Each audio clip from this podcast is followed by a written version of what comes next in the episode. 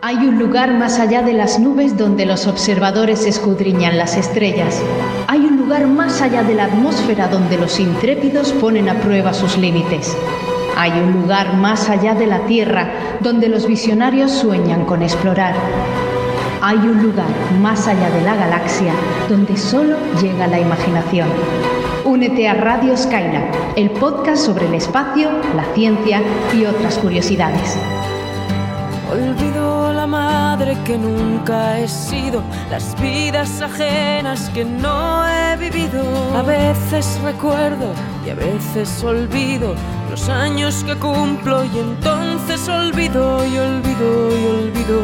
Y nada me impide que pueda olvidar a todos los mitos que se me han caído. Motivos me sobran para asesinar algunos fantasmas a golpe de olvido.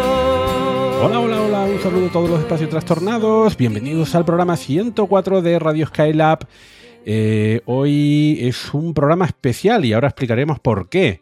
Eh, y antes de introducir el tema, vamos a hacer esa ronda de presentación, empezando, no, hoy no, hoy no empezamos por Víctor Manchado, que el pobre no ha podido conectarse, pero no se preocupen que hay quórum de, sobra. Eh, tenemos por aquí con nosotros a Cavi Pasos, démoslo a saber. Hola, Cavi. Hola, ¿qué tal? ¿Cómo estáis todos? Bien, morenitos, un poco morenitos. De... pues serás tú, porque a mí el sol no me ha visto desde hace un mes o así. Bueno, a ver, eh, sigo blanco, pero ya un tono de blanco un poco diferente. ya, no, ya no reflejo tanto el sol. Eh, también tenemos con nosotros a Daniel Marín de Eureka. Hola, Daniel. Hola a todos, ¿qué tal? Y en este micrófono le saluda Víctor Ruiz de InfoAstro. Bueno, a ver, eh, el tema de hoy, que normalmente lo presentamos primero. El tema de hoy, en realidad, es la primera parte de eh, un especial que se llama Los Olvidados. En este caso vamos a hablar de los olvidados de la ciencia. Y es un programa especial porque en realidad este es un programa cruzado que en inglés dicen crossover, pero en fin, ya saben que yo tengo un poco de alergia hacia las palabras en inglés, que se pueden traducir perfectamente al español. Y bueno, entonces tenemos invitados en este programa cruzado con Palique Divulgativo, que son cuatro divulgadores canarios como nosotros, eh, pero que están en la isla de enfrente, en Tenerife, allí donde tienen, también tienen carnavales, creo, ¿no? No sé, pero no son muy interesantes, los mejores son aquí de Gran Canaria. Eh, es una broma, obviamente. Em, y los voy a presentar. Eh, se tratan de Daniel Prieto. Hola, Daniel. Hola, hola, ¿qué tal? Eh, Adrián Flores. Hola, Adrián. Hola, ¿qué tal? ¿Cómo andamos? Rafael Suárez. Hola, hola ¿qué tal? Encantado. Y Vic también forma parte de Palique Divulgativo eh, Víctor de León, eh, pero no se encuentra hoy. Así que de los tres, tres Víctores posibles que podrían haber hecho este programa, tenemos dos bajas, la de Víctor Manchado y la de Víctor de León, que lo sentimos mucho. Pero bueno, también coordinar agendas de ocho personas ya, ya es complicado. Bueno, eh, Palique Divulgativo tiene un nombre eh, descriptivo, ¿no? Em, entiendo que va de divulgación científica.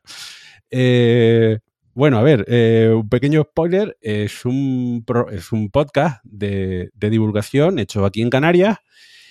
también se encuentran en Evox, como nosotros, y en otras plataformas, como Spotify graban en directo, al contrario que nosotros. Bueno, a ver, nosotros grabamos en directo, pero sin público. Grabar en diferido es un poco complicado si uno quiere interacción con otras personas, pero bueno. Em, y, eh, bueno, para quienes no conozcan el, podcast de Palique Divulgativo, eh, ¿cuál, es, eh, ¿cuál es la chicha? Bueno, la, la, chicha yo creo que podríamos decir que es todo. Nosotros definimos Palique un poco como tu podcast de actualidad, científica, divulgación y chorradas varias, porque es el caos. O sea, si, Palique, si eh, tenemos que asociar una palabra a Palique es caos, pero caos en el buen sentido. Y bueno, a ver, en general, ya hablando seriamente, em, tocamos muchos temas porque al final somos eh, dos biólogos, un ambientólogo y un físico, entonces nos abrimos bastante en la temática. Y también estamos mucho, muy presente en la actualidad, en el activismo científico de Canarias, ya sea con proyectos en, que daña la, la, fauna y la flora de las islas, etc. Y bueno, por mi parte, mm, yo creo que es un proyecto muy bonito. O sea, es caos porque al final lo hacemos en Twitter Space en directo con público, la gente interviene a veces, eh, traemos invitados, tertulias, etc. Y es un proyecto que, bueno, que junto, eh, eh, hemos pues montado con, con, estos maravillosos compañeros que, que tenemos aquí y al que le voy a dar la palabra a uno de ellos, que es Rafa. Bueno, Rafa, ¿tú qué tienes que añadir? Bueno, la verdad es que este proyecto que empezamos un poco por... Esto vino a raíz de unos directos que, que se hicieron eh, con motivo de la erupción de La Palma, eh, donde, bueno, participaron. Fue un fin de semana bastante, bastante bonito, bastante emocionante. Yo, honestamente, era la primera vez que participaba en algo así. Y luego nos quedó un poco el gusanillo de, de esa faceta divulgadora y además de, divulgarla así en, en, directo a través de Twitter, en contacto un poco con la gente y demás. Y poco tiempo después, un par de semanas, eh, si no recuerdo mal, empezamos el proyecto de, de, Palique.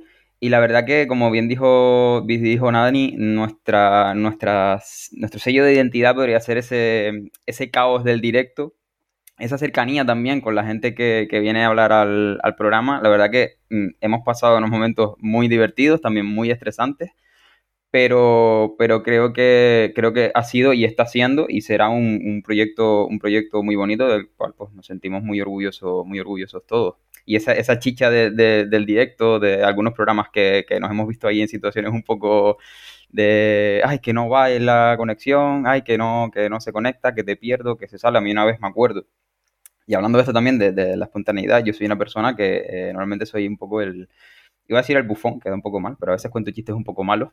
Y recuerdo una ocasión que eh, dije un chiste muy malo en relación con las nubes. Recuerdo que estaba hablando, creo que era con, con Diego, de, de Meteo Tenerife, ¿verdad? Eh, dije un chiste con nubes y, y, justo en ese momento me echó la aplicación de, de la, del directo. Eh, entonces es un poco esto, un poco, un poco caos. Mm, han venido personas de, de, toda, de toda índole y de muchos campos. Y, mm, y, eso ha sido algo muy bonito, la verdad. Eso, eso es interesante eh, porque quizás nosotros sí que compartimos un, bueno, eh, una, una, pasión común, ¿no? El, el espacio, la, la, astronomía, la astronáutica. En, en, su caso tienen perfiles eh, al, al, menos científicos un poquito diferentes, a la hora de seleccionar tema para hablar, eh, ¿hay tortas?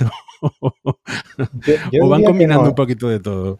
Yo, yo, creo que no, porque en realidad nos llevamos, to, todos al final, bueno, los, los, tres que estamos aquí somos también bastante espacio trastornados, eh, aunque tengamos nuestra formación biológica, Rafa y yo en este caso, pues sí es verdad que, que nos gusta bastante el tema espacial y todo esto y al final lo que hacemos es un poco eh, variar las temáticas y distribuirlas obviamente. Si hay una noticia mucho más importante o, o, más interesante que ha salido recientemente, pues se tira esa noticia. Y también muchas veces lo, lo adaptamos a, a, los distintos invitados, ¿no? Hemos tenido perfiles de invitados muy, muy variados, desde la rama ambiental, la rama de, de la astrofísica, hemos tenido eh, historiadores, eh, gente que estudia la calima, entonces tenemos un espectro de invitados y un rango de temas a tocar muy amplio, la verdad. ¿La persona que estudia la calima es Silvia? Sí, sí, exactamente. vale, porque ella es astrofísica, pero luego se ha especializado en, en, en, en calima. Eh, bueno, eh, eso es muy interesante y es una recomendación. Si quieren escuchar eh, eh, entrevistas con científicos mm, mayormente de Canarias, Palique Divulgativo, con cuatro jóvenes divulgadores, que nos falta hoy uno. Eh, y bueno, la, la idea eh, de, este, de hacer este programa cruzado se la debemos a, a Daniel, Daniel Prieto, y a Cavi, que ustedes coinciden en, en Esenio, en una reunión de Esenio. Eh, es una reunión secreta. Sí, estamos al nivel de los masones, eh, pero más secreto aún. No, no, para nada, para nada, no es secreto. Lo que pasa es que al final eh, tampoco son cosas que vamos anunciando por ahí, ¿no? Eh, vamos a reunirnos y tal. Eh, pero sí, Dani y yo pertenecemos a la misma asociación. En este caso creo que ya le he mencionado más de una vez en el podcast. Esenio es además que ahora es asociación, hasta ahora éramos un club de amigos eh, venidos arriba y por fin nos hemos establecido como asociación hace poco. Y, y, sí, coincidimos en una reunión que hacemos anualmente, que se hace precisamente para que los socios coincidan, hablemos, hagamos una actualización de los contenidos, una junta también para divertirnos, también para los posibles proyectos que puedan surgir juntos. Y es que encima, además, Dani ya había hablado con Dani, valga la redundancia, eh, sobre hacer esta colaboración. Así que en, realidad ese encuentro yo creo que es irrelevante para el resultado final, que es que estemos aquí los, los dos podcasts unidos. Pero supongo, o vamos a decir que, que ayuda un poco que nos conociéramos, ¿no? Sí. Aunque sí, bueno, aquí la, propuesta original fue de, de, aquí, de, de, mi tocayo, que joder, para mí fue el, subidón ya de la noche, porque hubo en el Museo de la Ciencia del Cosmos de Tenerife un encuentro de comunicadores científicos de Canarias y coincidimos los de Palique con, con Daniel y claro, cuando, y luego nos fuimos a tomar algo, y bueno, eso ya creo que la idea del crossover fue casi a las 12, 12 y media, una, no me acuerdo qué hora era, pero. De la mañana, de la mañana, o de. Sí, sí. no, de la noche, ya. pero, joder, para mí fue un subidón, y claro, ya fue, me lo dijo yo, mensaje al grupo de Palique, porque esto hay que decirlo, esto hay que sacarlo adelante, y a ver, y aquí estamos. Bueno, es, eh, es, un placer apoyar además a divulgadores jóvenes, a la nueva generación, eh, porque nosotros tenemos, bueno, nosotros, eh, Daniel o yo, tenemos más quizá relación con la gente de Nauca. y yo veo ahí un poco de generación, eso, generación antigua, Star Trek antiguo, la nueva generación. en Esenio veo gente, gente joven, muchos investigadores, cosa que es muy interesante así que, bien, hay que apoyar a, la gente joven y además a lo mejor recomendar, que no estamos en la sección de recomendación, que no hay hoy en este programa, eh, la entrevista que le hicieron a Cavi, Palique, que ya ha estado por ahí. Eh, a Cavi y a, Daniel también. Y a Daniel también. El de James Webb. Eso. que no soy el único. Muy bien. Vale, pues eh, hecha esta larga introducción, ahora sí, Vamos a la comprobación. Retroalimentación, go. Contenidos, go. Todo listo, despegamos.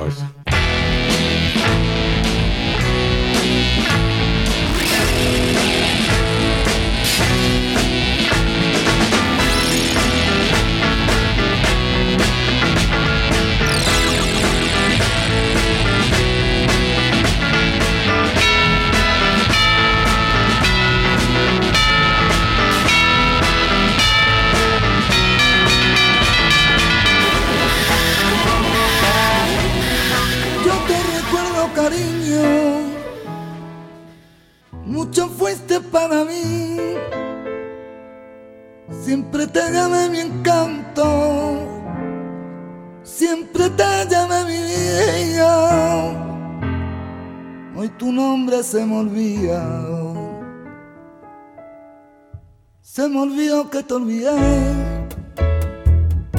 Se me olvidó que te Y aquí comenzamos el tema de este programa que se llama Los Olvidados de la Ciencia recuerden que este es el primer, eh, la primera parte de un programa cruzado, así que luego habrá otra segunda parte también eh, con el título Los Olvidados, con nuestros amigos de Palique Divulgativo. Bueno, la idea de estos dos programas es recordar algunos personajes, eh, personas relevantes en, en, ciencia, en divulgación científica, que por las razones que sean no están en el canon y esto es algo que me está irritando últimamente, es cómo eh, borramos de la historia eh, algunas personas que han contribuido, han hecho su contribución a la ciencia. A veces no tienen por qué ser los más conocidos. Em, a, lo mejor han hecho una pequeña contribución, pero han estado ahí y el canon lo borra todo. Eh, divulgadores científicos, Carl Sagan, no existe ningún otro. No existió Asimov. que también era un grande. Eh, y bueno, y existieron muchos otros aparte de, Asimov y Carl Sagan. Entonces, eso, veo que últimamente estamos como mm, eh, centrándonos quizás demasiado en, algunas personas, en algunos personajes. Y, eh, bueno, pues con la excusa de, hablar de los olvidados, de científicos periféricos, algunos de ellos, que han vivido en Canarias o en otros lugares, eh, pues, eh, pues recordarlos, recordarlos en este programa. Entonces, esta primera parte va a ir de los olvidados de la ciencia, científicos, eh, ingenieros, que por las razones que fueran, pues no son muy conocidos. El umbral de conocimiento no lo hemos medido. Esto no es científico, ¿vale? No he ido a Google a ver qué cantidad de menciones tiene cada una de estas selecciones. Eh, que luego vienen las protestas, ¿vale? Entonces, eso lo hemos dejado al arbitrio, ¿no? De, cada uno de, nosotros. Entonces, bueno, cada persona eh, hemos elegido un, un personaje, y vamos a hacer una pequeña introducción a, estos personajes y a su contribución científica. y vamos a empezar por Adrián. A ver, Adrián, has elegido a alguien que yo no tengo en el radar, así que para mí va a ser un descubrimiento. Sabino Bercelot o Bertelot, ¿cómo se pronuncia correctamente? Bueno, el nombre real es Sabin Bertelot, pero aquí en Canarias pues se le conoce como Sabino, ¿no? Sabino Bertelot, hemos, digamos, convertido el nombre al canario. Y, es un naturalista, fue un naturalista entre otras muchas cosas, eh, de tantos que pasaron por Canarias, ¿no? Como Humboldt, el más conocido igual, luego tenemos a Darwin, pues que no pudo desembarcar, bueno, pero estuvo. Que Darwin pasó, pero vaya, en, barcos. no pudo desembarcar en Tenerife. ¿Qué estarían haciendo en Tenerife? Vaya, ya... Bueno, pues yo no sé, no sé si me ha alargado mucho o, al revés y ha sido muy corto, pero yo he preparado un pequeño resumen de, de su vida minúsculo y luego un poquito de las eh, aportaciones que hizo ¿no? a, a, Canarias, en este caso. Eh, Bertelot nació en Marsella en 1794. Eh, una vez allí, pues ingresó como becario en el Liceo Imperial. por aquel entonces, pues la educación estaba bastante militarizada y termina uniéndose a la Marina Francesa en el 1809. de hecho, llegó a participar incluso en las guerras napoleónicas.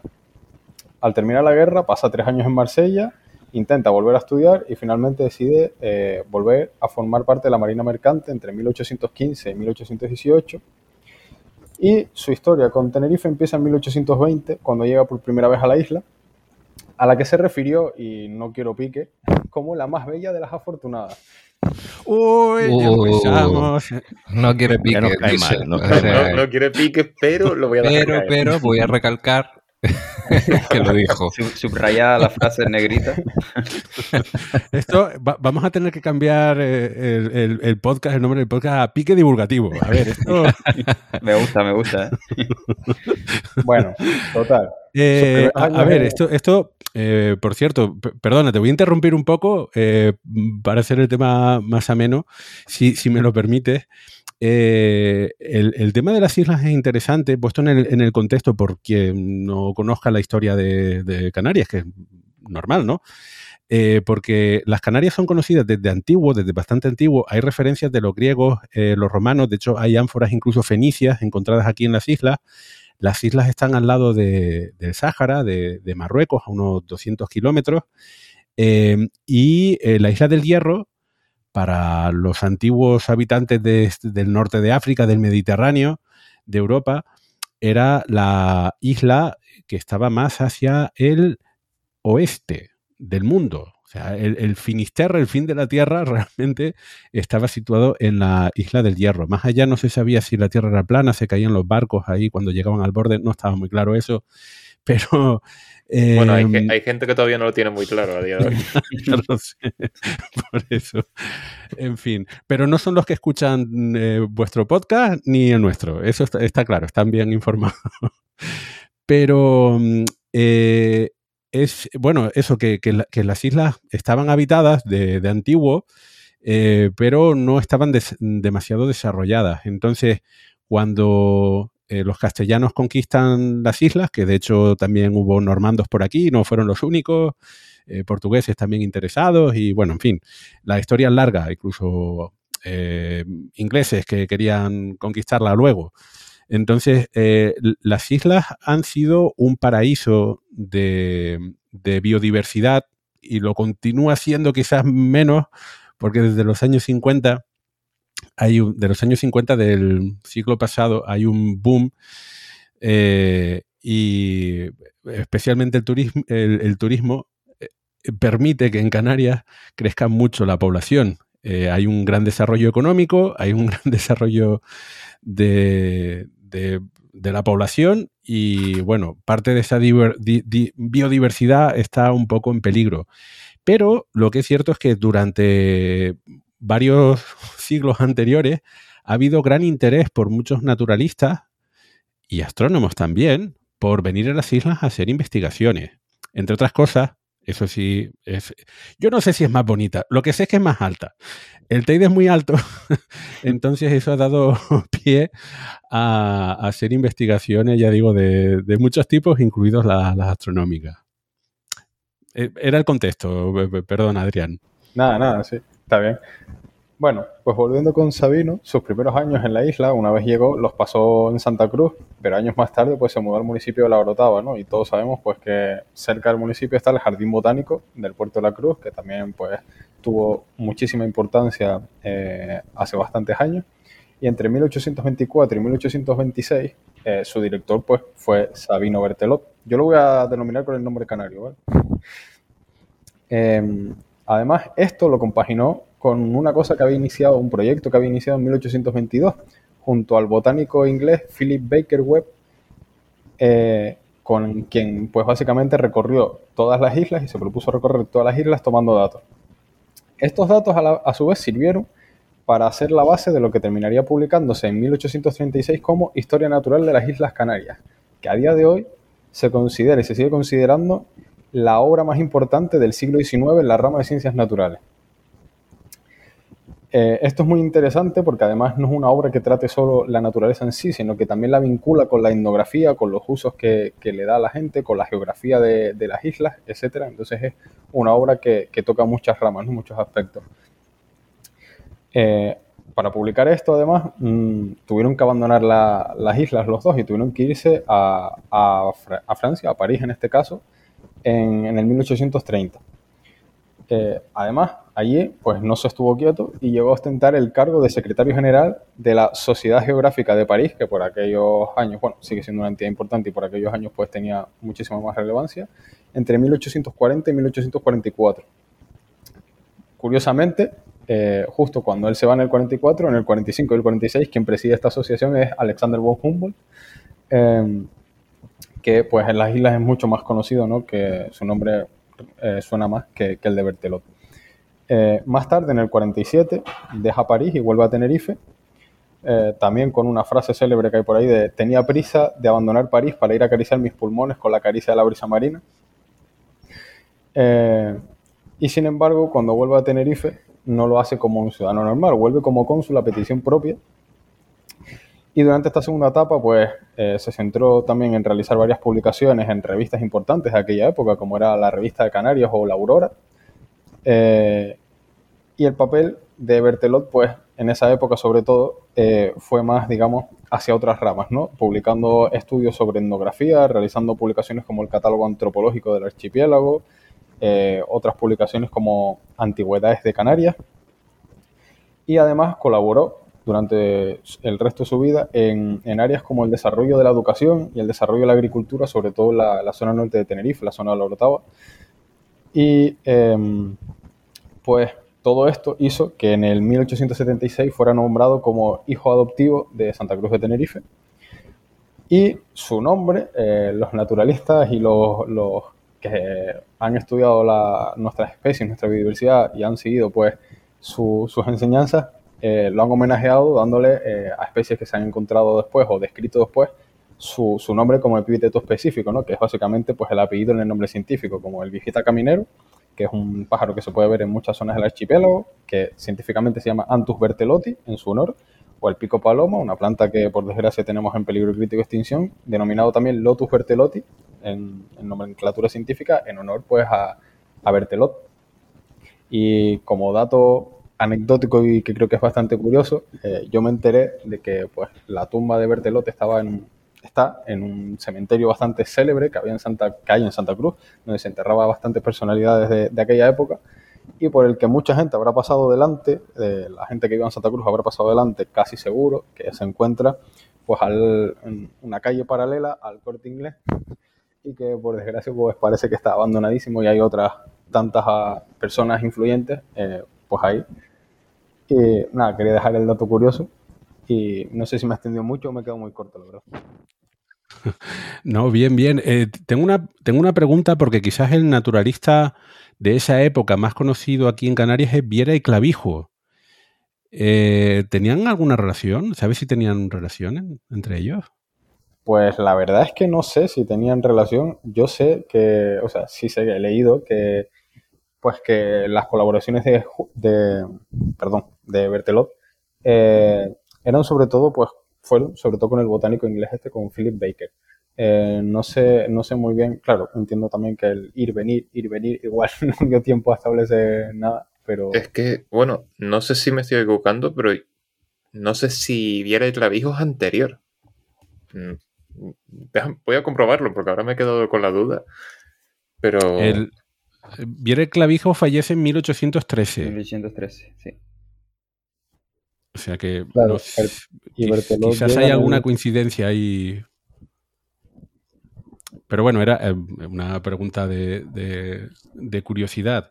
No, claro, um, llega eh, tres años después de la muerte de, de Uy, por los pelos. vale. Eh, Había un nicho que ocupar ahí, no, broma. El nicho lo ocupó Viera Clavijo y luego no, vamos a dejarlo. Bueno, pues eh, eh, bueno, interesante conocer.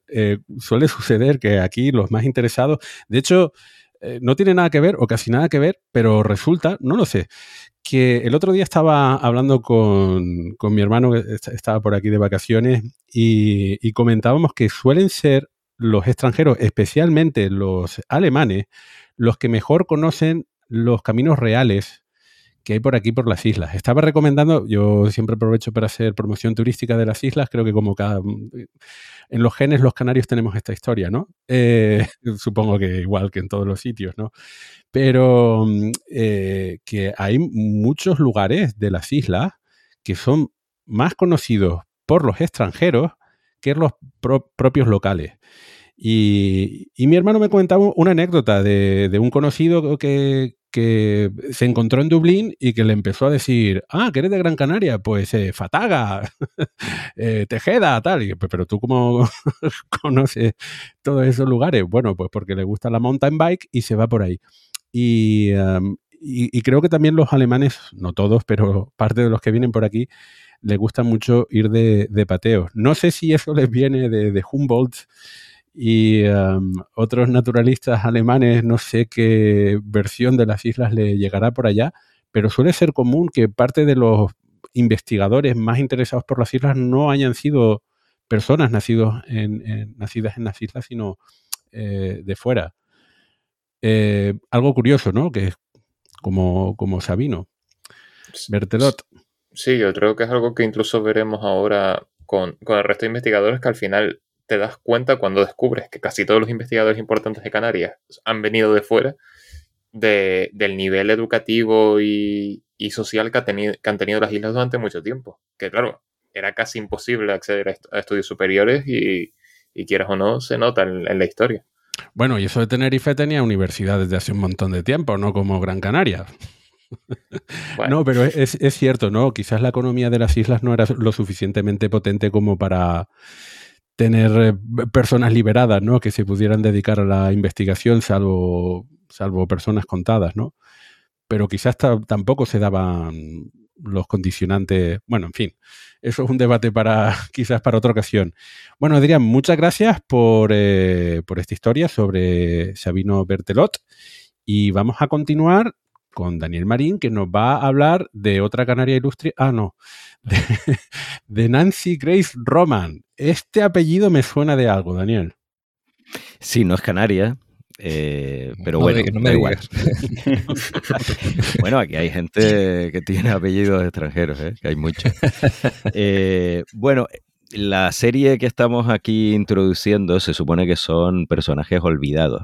no, quizás esta no es exactamente muy olvidada, pero yo creo que para, teniendo en cuenta su contribución eh, en la ciencia en general y en la astrofísica en concreto, y bueno, ya digo, antes de introducirla, pues que es una astrofísica estadounidense, astrónoma estadounidense, y bueno, eh, digamos que yo creo que sí que para el gran público es desconocida. Es verdad que en los últimos años se ha recuperado su figura, pero sigue siendo una figura básicamente desconocida. Uno pregunta en la calle a gente incluso que le puede interesar la ciencia o la astronomía quién fue Nancy Grace Roman y yo creo que la mayoría, creo, no he hecho la encuesta, yo creo que la mayoría no sabe quién era. Entonces, bueno, vamos a, contar un poquito quién fue, no me voy a extender mucho. Eh, de lo que se trata de introducir a este personaje y, bueno, que los oyentes que eh, se sientan atraídos, pues que busquen más información, porque ah, es una, es una persona que es muy interesante, ¿no? De conocer su trayectoria. Bueno, Nancy Grace Roman nace en 1925 en Nashville, Tennessee, y ella estudió astronomía en una época en la que las mujeres no ya no es que estudiasen eh, mucho ciencia, sino que no solían estudiar en general de nada de estudios superiores, ¿no? No era, no era lo normal. Entonces ella pudo estudiar astronomía, eh, pero no lo tuvo fácil. Aún así, ella perseveró y, lo consiguió. Hay que decir como anécdota que tuvo eh, como profesor a Peter Van de Kamp, que quizás también es un astrónomo que en este sentido es bastante conocido para la gente que le gusta la historia de la astronomía, porque fue el que supuestamente detectó el planeta, el exoplaneta que giraba alrededor de la estrella de Barnard por el método de, la astrometría, ¿no? que al final pues no existía, era ruido básicamente, pero bueno, se hizo muy famoso este hombre por eso, era un astrónomo también famoso por otras cosas.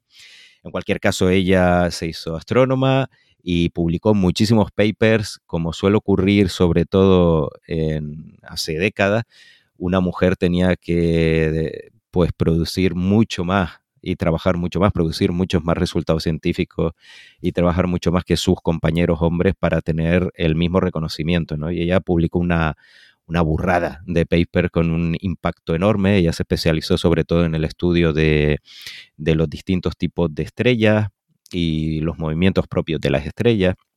Y bueno, eh, se, hizo una, se hizo un nombre ¿no? en, lo que era la comunidad científica eh, dentro de, lo, de, la astrofísica. Pero mm, si se hubiese quedado ahí, probablemente hubiese seguido su trayectoria como investigadora en esa línea, hubiese sido una mujer astrofísica pues, eh, que habría pasado bastante desapercibida porque es ahora cuando se están reivindicando muchas de esas figuras, ¿no? femeninas que en el pasado, pues en el campo de la ciencia aportaron cosas que en su momento, pues no se les presta mucha atención. Pero eh, el caso es que Nancy, Grace Roman, eh, lo que, vamos, lo que ella se hizo realmente famosa fue que cuando empezó la NASA, pues debido a su trayectoria como investigadora, la llamaron prácticamente para que crease de la nada la, la división de astronomía. O sea, bueno, la NASA se supone que es una agencia espacial recién creada, estamos a finales de los 50, principios de los 60, y claro, había varios proyectos de lanzar satélites para investigar el universo.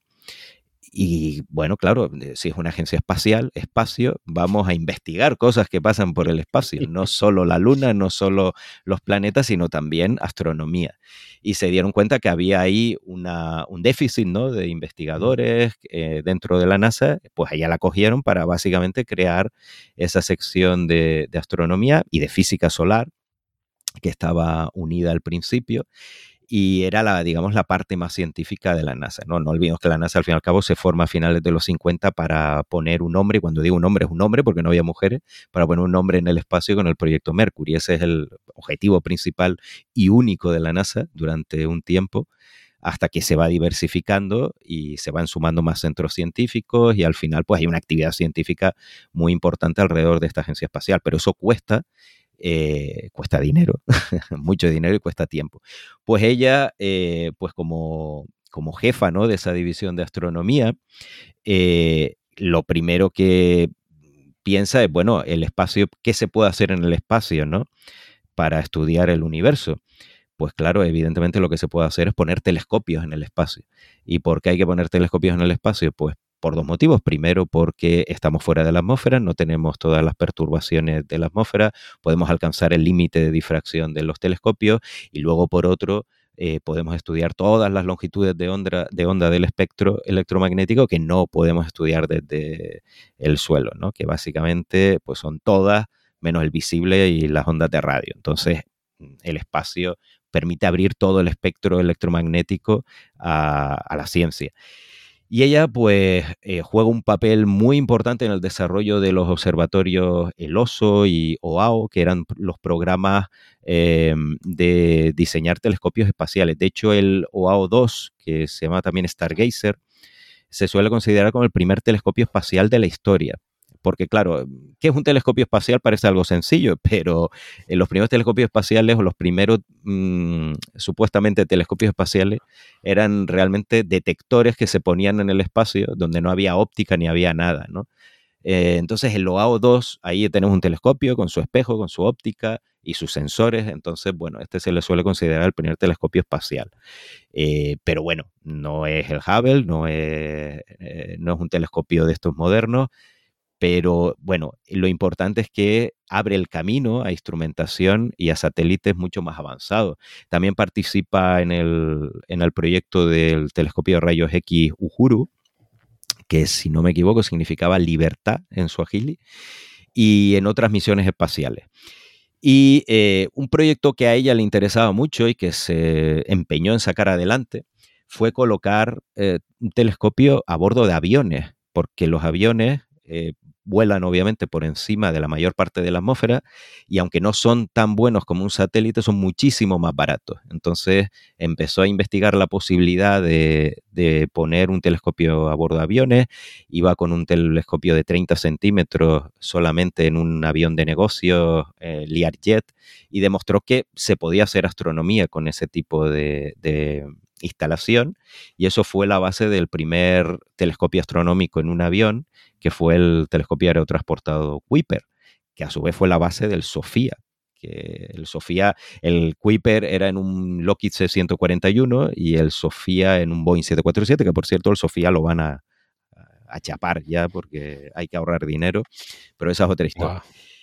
En todo caso, esta mujer, sí, eh, se van a ahorrar nada. Se gastaron ahí fabricándolo. Sí, efectivamente, pero bueno, eh, como también están los alemanes de por medio, supongo que por eso la NASA dice, bueno, esto no es mm. eh, americano 100% y lo quitamos. En todo caso, eh, con toda esta experiencia, pues ella fue una de las que más defendió el construir un gran telescopio espacial, en este caso no ya un telescopio rudimentario, digámoslo así, sino un como un, igual que un telescopio de los observatorios terrestres, un gran telescopio en el espacio. Que de hecho el proyecto se llamaba así, ¿no? Large Space Telescope, eh, gran telescopio espacial. Y ella fue uno de los investigadores, y además en este caso ella estaba en un lugar, eh, digamos, de influencia pues bastante importante al estar en la NASA y ser pues la jefa de todo el programa de astronomía de la NASA y presionó muchísimo para que este proyecto saliese adelante. A lo mejor a la gente lo del Large Space Telescope no le suena, pero es que luego se bautizó como Telescopio Espacial Hubble y eso pues ya nos suena a todo un poquito Mucho mejor el nombre. Sí, porque lo de LST quedaba así como, bueno, eh, telescopio espacial grande y eso ya está. Y bueno, pues ella, por eso, con todas esas esas presiones ¿no? que hizo dentro de la NASA, políticos, etcétera, para sacar adelante el proyecto, eh, le pusieron el apodo que ella no le gustaba nada, por cierto, como la madre del Hubble. Era un apodo que, que ella no, no, le gustaba, ¿no? Además, por un lado, sonaba un poquito extraño y por otro lado, pues decía que había muchísima más gente involucrada en el proyecto, lo cual evidentemente esto es verdad, pero sí que no se puede negar su papel importante a la hora de sacar adelante el proyecto. Hay que decir que el padre del, Hubble, ese suele ser el astrofísico Lyman Spitzer, el que se le suele llamar el, padre del Hubble. Bueno, pues como madre del Hubble, eh, alcanzó su, máxima fama. Al, fin y al cabo, pues el Hubble salió adelante y es un proyecto que todos conocemos, eso sí que todo el mundo lo conoce. Y hay que eh, señalar que eh, Nancy Grace Roman se convirtió en el ídolo mm, de muchísimas mujeres investigadoras, porque era una mujer que había alcanzado un puesto muy relevante, estamos hablando de la NASA, ¿no? Y había alcanzado pues una importancia mediática que otras mujeres investigadoras eh, no lo tenían. A mí, por ejemplo, me sorprendió que Vera Rubin, que ahora es una figura, otra astrofísica, ¿no? Y que ahora es una figura que se reivindica mucho, eh, pues el ídolo de Vera Rubin era Nancy Grace Roman, por ejemplo. Ella mm, la veía como lo máximo, ¿no? Que, podía llegar una mujer en aquella época.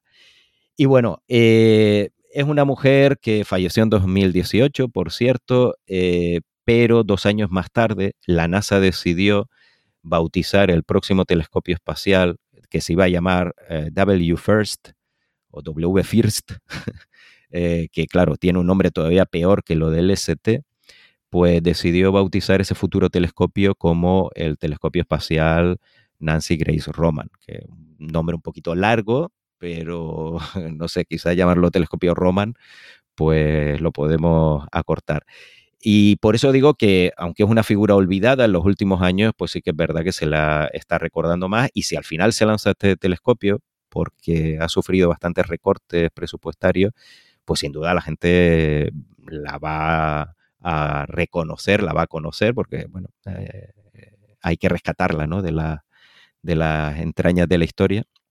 Y por cierto, que es un telescopio que va a tener un espejo similar al del Hubble, de 2,4 metros de diámetro, pero el campo de observación es muchísimo mayor. Y es un telescopio que si se lanza, pues nos permitirá conocer mejor lo que es la energía y la materia oscura todo caso, bueno, al final de su vida, eh, sí que me gustaría señalar que ella, pues una vez que se, se retiró de la NASA, que se retiró pronto y se dedicó a hacer otras cosas, pero luego ya cuando se jubiló, eh, dedicó muchísimo tiempo a promover la enseñanza de la ciencia, ella iba a colegios, a, formar a profesores de primaria y de secundaria, eh, a promover el, papel de la mujer en la disciplina científica, que las niñas y las chicas pues estudiasen materia científica y en general pues era una apasionada ¿no? de promover el, el, papel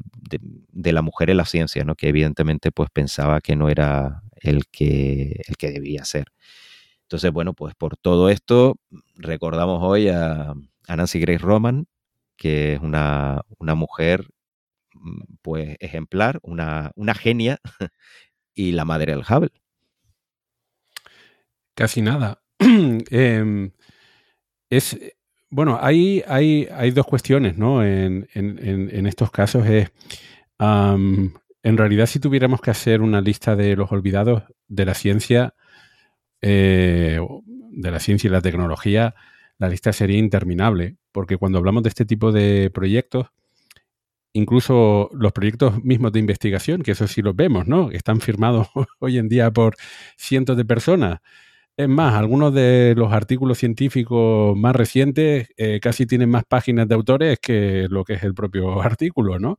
Pero claro, para construir un instrumento científico o para hacer determinadas investigaciones, hacen falta cientos o incluso miles de personas involucradas. Eh, cada una de ellas especializada en una pequeña parte del proyecto, pero que eso en, conjunto, ¿en conjunto qué? En conjunto es que al final hay unos pocos administradores y a lo mejor los administradores, los gestores son los más visibles. Pero lo cierto es que algunos de estos grandes proyectos involucran, como el James Webb, telescopio James Webb, a muchas, muchas, muchas personas, tantas que es imposible simplificarla. Eh, no, estoy queriendo eh, quitarle mérito a, Nancy Roman, ni mucho menos, ¿no? Eh, pero bueno, que probablemente también hubieran otras mujeres involucradas en la construcción del Hubble y, pues nos queda los pocos nombres que al final aparecen en, en algunos de los, de los artículos eh, o, quien tiene la responsabilidad principal, que también está muy bien. Ojalá que haya más mujeres que lleguen a estos puestos de responsabilidad y que dejen de ser las olvidadas o sobre todo las ignoradas, que ese es un asunto diferente, ¿no? Eh, pero relacionado. Pues muy bien. Eh, vamos a ver qué pasa con el, con el W First, con el telescopio Nancy Roman, a ver cuándo, cuando lo lanzan. Eh, y vamos a continuar eh, con, otro Daniel, con Daniel Prieto, que nos va a hablar. Este sí es un poquito más conocido aquí en Canarias, pero probablemente también es uno de los grandes olvidados de la historia científica de España. Has elegido a Blas Cabrera. Pues sí, yo creo que al final, bueno, a ver, es verdad que es de mi, es de mi gremio, entonces le tengo un especial cariño, pero lo consideraría el científico más importante de Canarias, eso es segurísimo, y uno de los más importantes de España, que ahora veremos por qué. Para empezar, yo creo que todo el mundo tiene en mente la foto del Congreso Solvay de 1927, la que es llamada a veces la foto más famosa de la ciencia. Si la buscan, si buscan ese, esa frase en Google tal cual, les va a salir. Es donde vemos un montón de premios Nobel. Básicamente, cualquier estudiante de secundaria, bachillerato, eh, que haya tenido que estudiar física, todos los nombres de todas las cosas que salen por ahí, todas esas personas están en esa fotografía, todos. Pues, pues eh, al final, bueno, es una foto que reúne un montón de premios Nobel. Creo que había como máximo cinco personas que no tenían en esa foto, siendo Marie Curie la única que tenía dos. Pues esas conferencias Solvay que se encargaban en aquel momento, eh, se encargan de reunir a los físicos más importantes de, un determinado tema en un determinado momento, obviamente tienen que estar vivos para poder ir. Si no, ya esto se va a, tintes sobrenaturales. Eh, bueno, pues esa, esa, edición es la de 1927, pero yo quiero eh, remontarme a la de 1930, es decir, la siguiente, porque se organizaban cada tres años. En ella vemos a un montón de personalidades muy conocidas como... Eh, ah, ¿las vas a citar? Bueno, algunas de ellas, no, las voy a citar todas porque si no, no acabamos. Eh, bueno, Niels Bohr, eh, Sima, Langevin, Curie, Albert Einstein, y entre todos ellos sentados. Redinger, Heisenberg, Pauli, Exacto, Dirac, de Broglie, Bohr, Planck. Es que una pasada. No, vamos, es que no, no, no terminamos esto. Pues entre todas ellas, la de 1930, hay un señor de brazos cruzados que, si no me equivoco, está en la primera fila tirando a la derecha. Lo pueden buscar en, en, en internet que es Blas Cabrera, que es un señor que nació el 20 de mayo de 1878 en Arrecife, la capital de Lanzarote, en una familia de abogados, porque eso es importante decirlo. Si llegó a ser alguien en ciencia, es muy probable que fuese porque la familia tenía pasta y podía permitirse esos estudios. Al final es la, realidad, es dura, pero es la realidad. Y bueno, él estudia secundaria en el Instituto de Canarias, que en aquel momento era el único centro de bachiller o sea, de secundario y bachiller de las islas, que actualmente es el Cabrera Pinto, en La Laguna. Y luego se traslada a Madrid a estudiar Derecho en la Universidad Central, que es la actual Complutense, como el resto de su familia. Allí cursa Derecho, pero no lo acaba de convencer el, rollo, no, no, le gusta, no, no es una cosa que, que le apasione. Y en unas tertulias que se organizaban en un local, si no me acuerdo era el Café Suizo, allí conoce a Santiago Ramón y Cajal. Eh, Santiago Ramón y Cajal, eh, bueno, tiene varias conversaciones con él y al final eh, el Nobel español le, se da cuenta de que a Cabrera no le gusta derecho y le dice, oye, mira, métete en algo de ciencia porque es lo que te mola a ti y deja de marcarte la, existencia con, con, esto. Entonces al final Blas Cabrera le hace caso y se decide por estudiar física. Bueno, termina la carrera bastante rápido y se doctora en 1901 en 1901 con una tesis titulada Variación diurna de la componente horizontal del viento. Vamos, una tesis sobre mm, eh, física de la atmósfera que no tendría nada que ver luego con su investigación. Así, bueno, pasan los años y en 1903 funda la Sociedad Española de Física y Química. En 1905 obtiene la cátedra de electricidad y magnetismo de la Universidad Central, es decir, la Complutense. Eh, y el magnetismo justamente es el tema al que dedicaría toda su vida y por el que es realmente conocido. Así, finalmente en 1910 se transforma, o sea, consigue el puesto, perdón, de director del Instituto de Investigaciones Físicas. Este, durante, si no me equivoco, en aquella época, uno de los mayores expertos en magnetismo era Pierre Weiss. Y según declara, de los no me acuerdo, no me acuerdo las cifras, me bailan un poco las cifras, pero yo que podemos decir, de los 500 artículos que tenían en la biblioteca de su universidad, Weiss, en Zurich, 110 eh, habían salido del Instituto de Investigaciones Físicas del equipo dirigido por Cabrera. O sea, estamos hablando de un señor que en aquel momento era el amo y señor del, del, electromagnetismo. Entonces, claro, la fama que consigue al final le permite obtener varias subvenciones y entre ellas una beca que le permite recorrer Europa por los distintos institutos de investigación. Visita Francia, visita Alemania, hasta que recala en Zurich. En Zurich conoce a Pierre Weiss, que era, bueno, con el que entabla pronto una estrecha colaboración, tanto personal como profesional, y conoce a un genio que yo creo que todo el mundo tiene en mente, eh, un joven que, que, publicó unos papers en 1905, que tuvo un año maravilloso, como ah, se suele decir. No, no, es muy entabla, entabla amistad con Albert Einstein. Entonces allí conoce a Einstein y en general, bueno, se considera una, una amistad bastante cercana porque, bueno, entre otras muchas cosas, se cartaban con frecuencia, etcétera y eh, cuando Einstein visita España en 1923, el anfitrión es Blas Cabrera. O sea, Blas Cabrera, si tú, si buscamos fotos de, la visita del alemán eh, en España, bueno, tiene audiencia con el rey Alfonso XIII, si no me equivoco, con científicos del país, etc. Y en todas ellas sale Blas Cabrera. O sea, la foto con el rey, la foto con los científicos, etc. Bueno, hay una foto muy famosa que si ponemos Blas Cabrera y Albert Einstein salen los dos paseando juntos por Madrid. Y bueno, eh, esto no es no solo una amistad personal, sino también profesional, porque si la relatividad se da a conocer en España es por la obra Principios de Relatividad de Blas Cabrera, que se dedicó a estudiar la teoría de, de, Einstein y la dio a conocer al público en español, eh, en español con, con la publicación de este libro. Claro, a partir de aquí ya, bueno, él ya empieza a tomar renombre, empieza a estar en boca de, gente importante en el continente y es nombrado miembro de la Academia de las Ciencias Francesas por, con el apoyo de eh, Maurice de Brully, que era hermano de Luis de Brully, el, el que plantea la hipótesis de la dualidad onda-partícula, es decir, que toda partícula eh, ya sea un fotón, un electrón, cualquier eh, cuerpo o movimiento, tiene una longitud de onda asociada. Y por Paul Langevin, que en aquel momento, bueno, era otra superestrella de la física, uno de los mejores, de los más grandes físicos que vivían, que estaban vivos en aquel, en aquel, en aquel instante. Entonces también posteriormente es invitado, ya es el punto culmen de su carrera profesional, es invitado a la conferencia Solvay.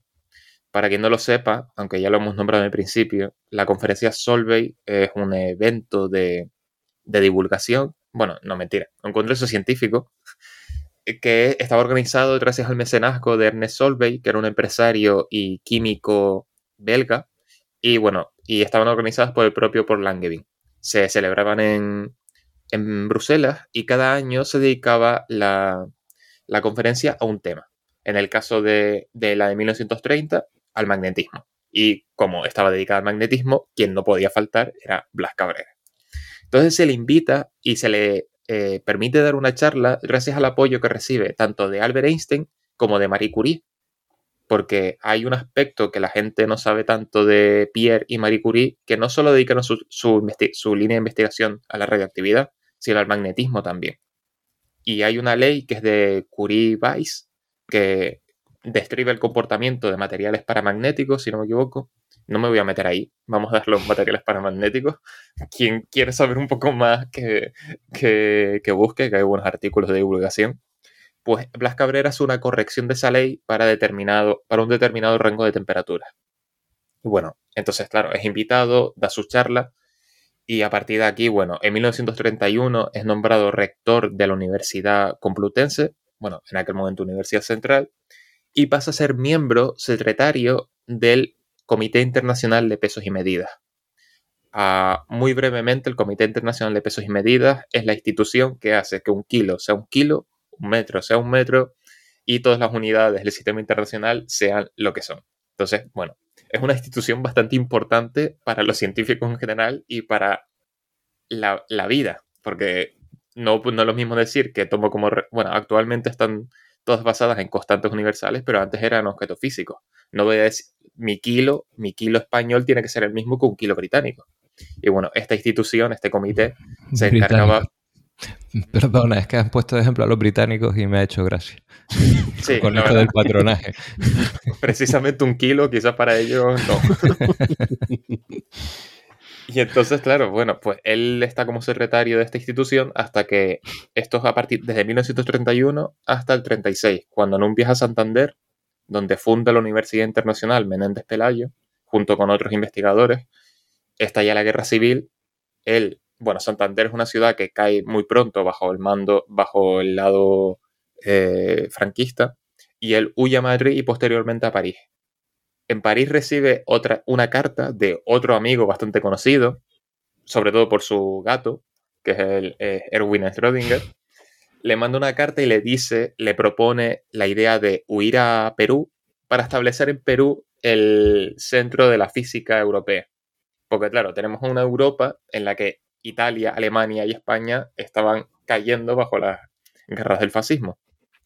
Bueno, él al final, al final todo esto queda en agua de borrajas, el Rodinger se refugia en, Oxford, si no me equivoco, y Blas Cabrera huye a México, donde se convierte en profesor de la Universidad Nacional Autónoma de México, la UNAM, y un divulgador en varias revistas y congresos, charlas, etc.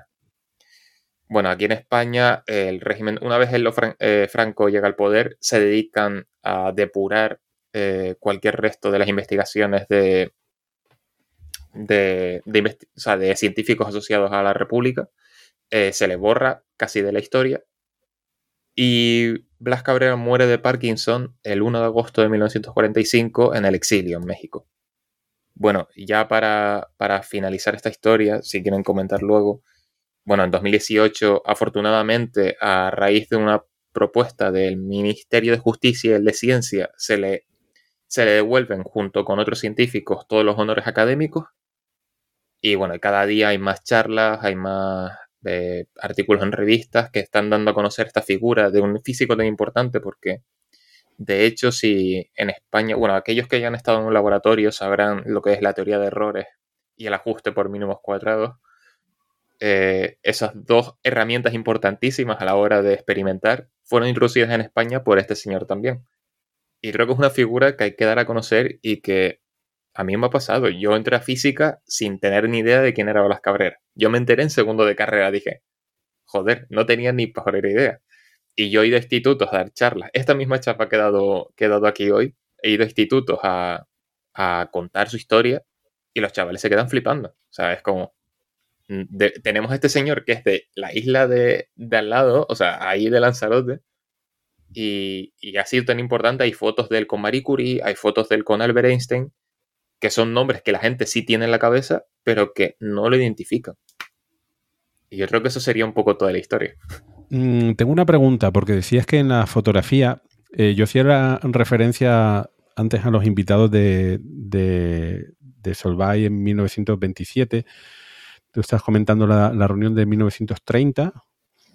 Eh, vale, hiciste un comentario que me ha llamado la atención y es que de todos los que salían en la fotografía, solamente habían como cinco personas que no eran premios Nobel.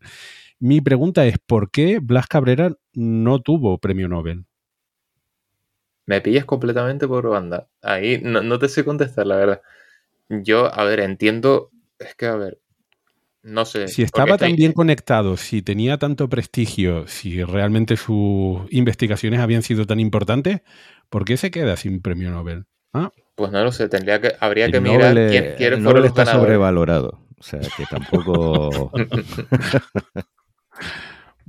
Habría que mirar quiénes ganaron los premios Nobel en, en aquella época y, y, por qué temas. Porque a lo mejor también, claro, el magnetismo, a lo mejor no, a ver, pero a mí el electromagnetismo no fue una, una materia que en la carrera me gustó precisamente. y por lo que he escuchado por ahí, no es una cosa que guste. Pero, pero no sé, habría que investigar.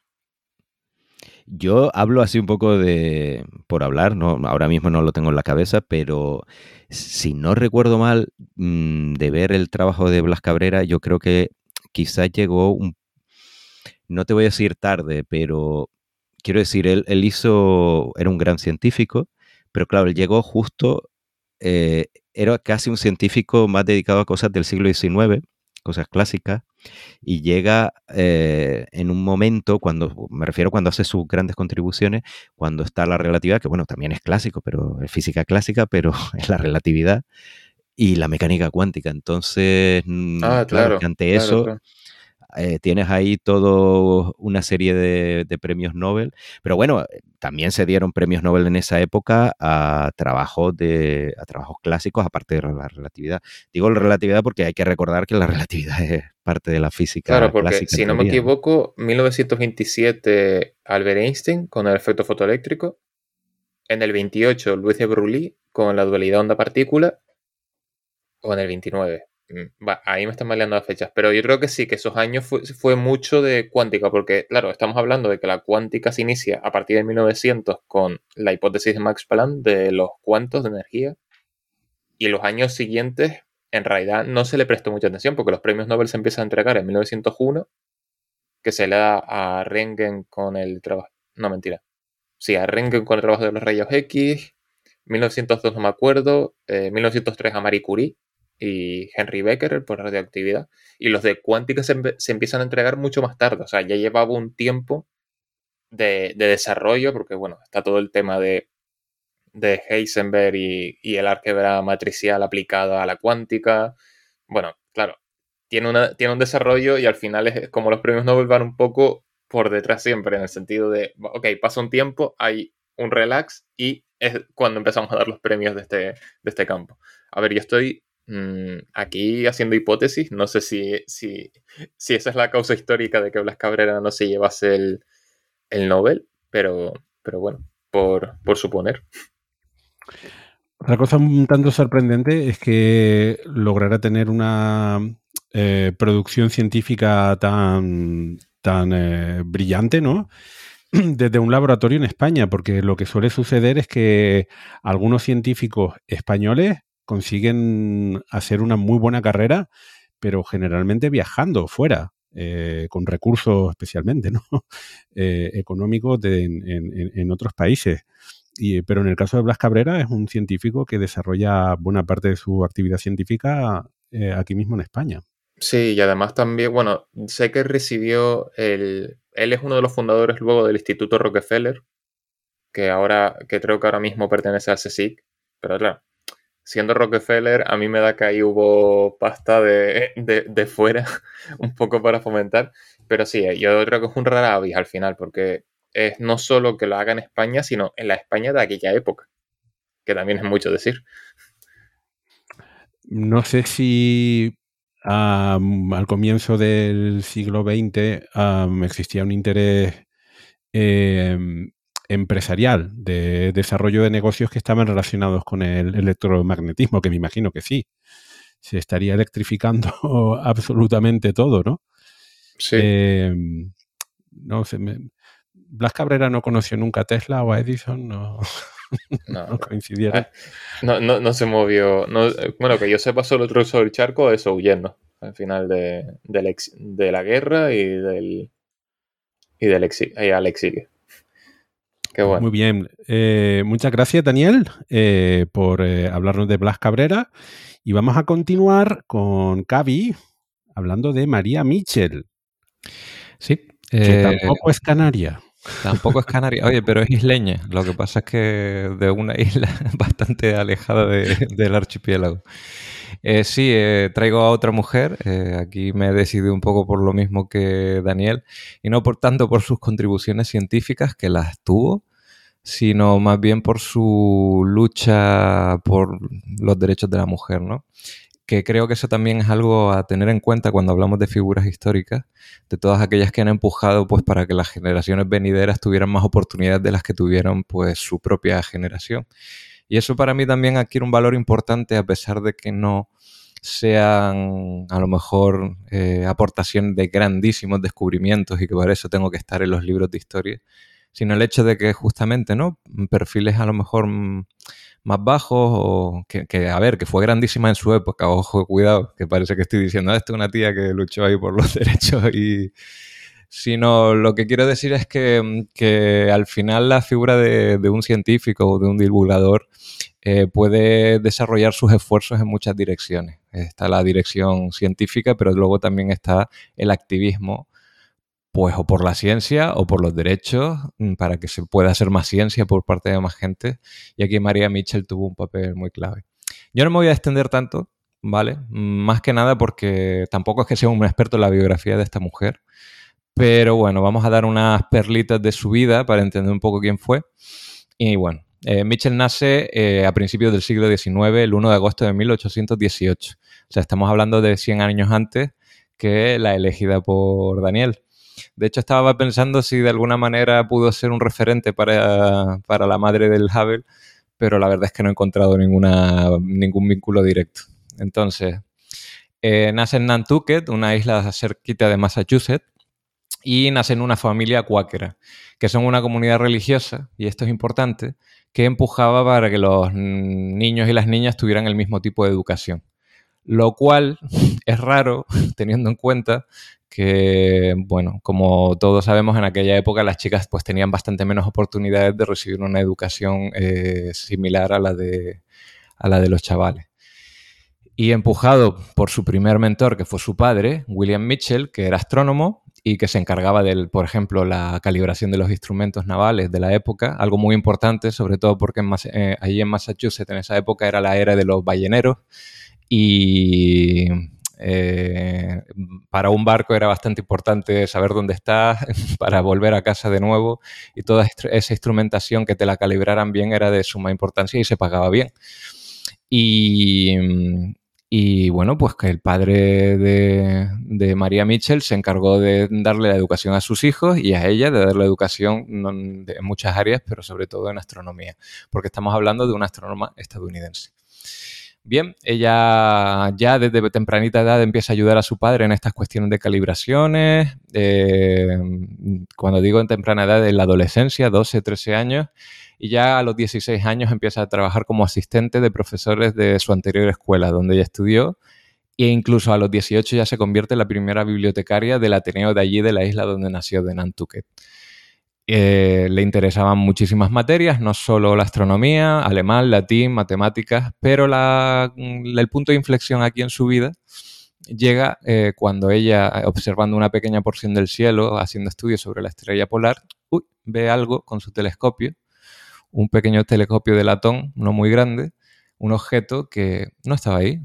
Ah, pues aquí la, la eh, astrónoma estadounidense había descubierto un cometa. ¿Y qué pasa? Que por aquel entonces eh, el monarca de Dinamarca, Frederick VI, eh, daba medallas de oro porque era muy a él le interesaba también la astronomía para aquel que descubriera un cometa, sobre todo porque, por aquellos que no fueran visibles a simple vista, sino que hiciera falta un instrumento, ¿no? Le daba valor a ese tipo de descubrimientos.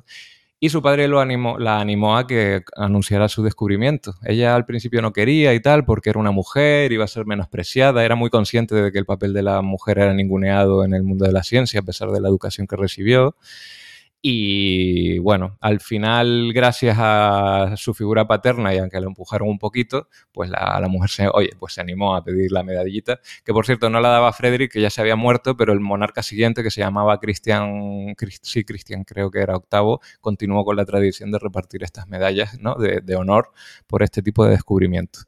Y el descubrimiento la hizo famosa. Y ahí es donde podemos marcar un punto de inflexión en la vida de esta mujer, porque a partir de aquí la fama que adquirió gracias a este descubrimiento, que desde un punto de, científico, de vista científico podemos decir, bueno, tampoco es para tanto, cometas ahí a casco porro. Pero bueno, fue la primera mujer estadounidense en descubrir un cometa. De hecho, eh, de manera coloquial llaman al cometa Miss Mitchell.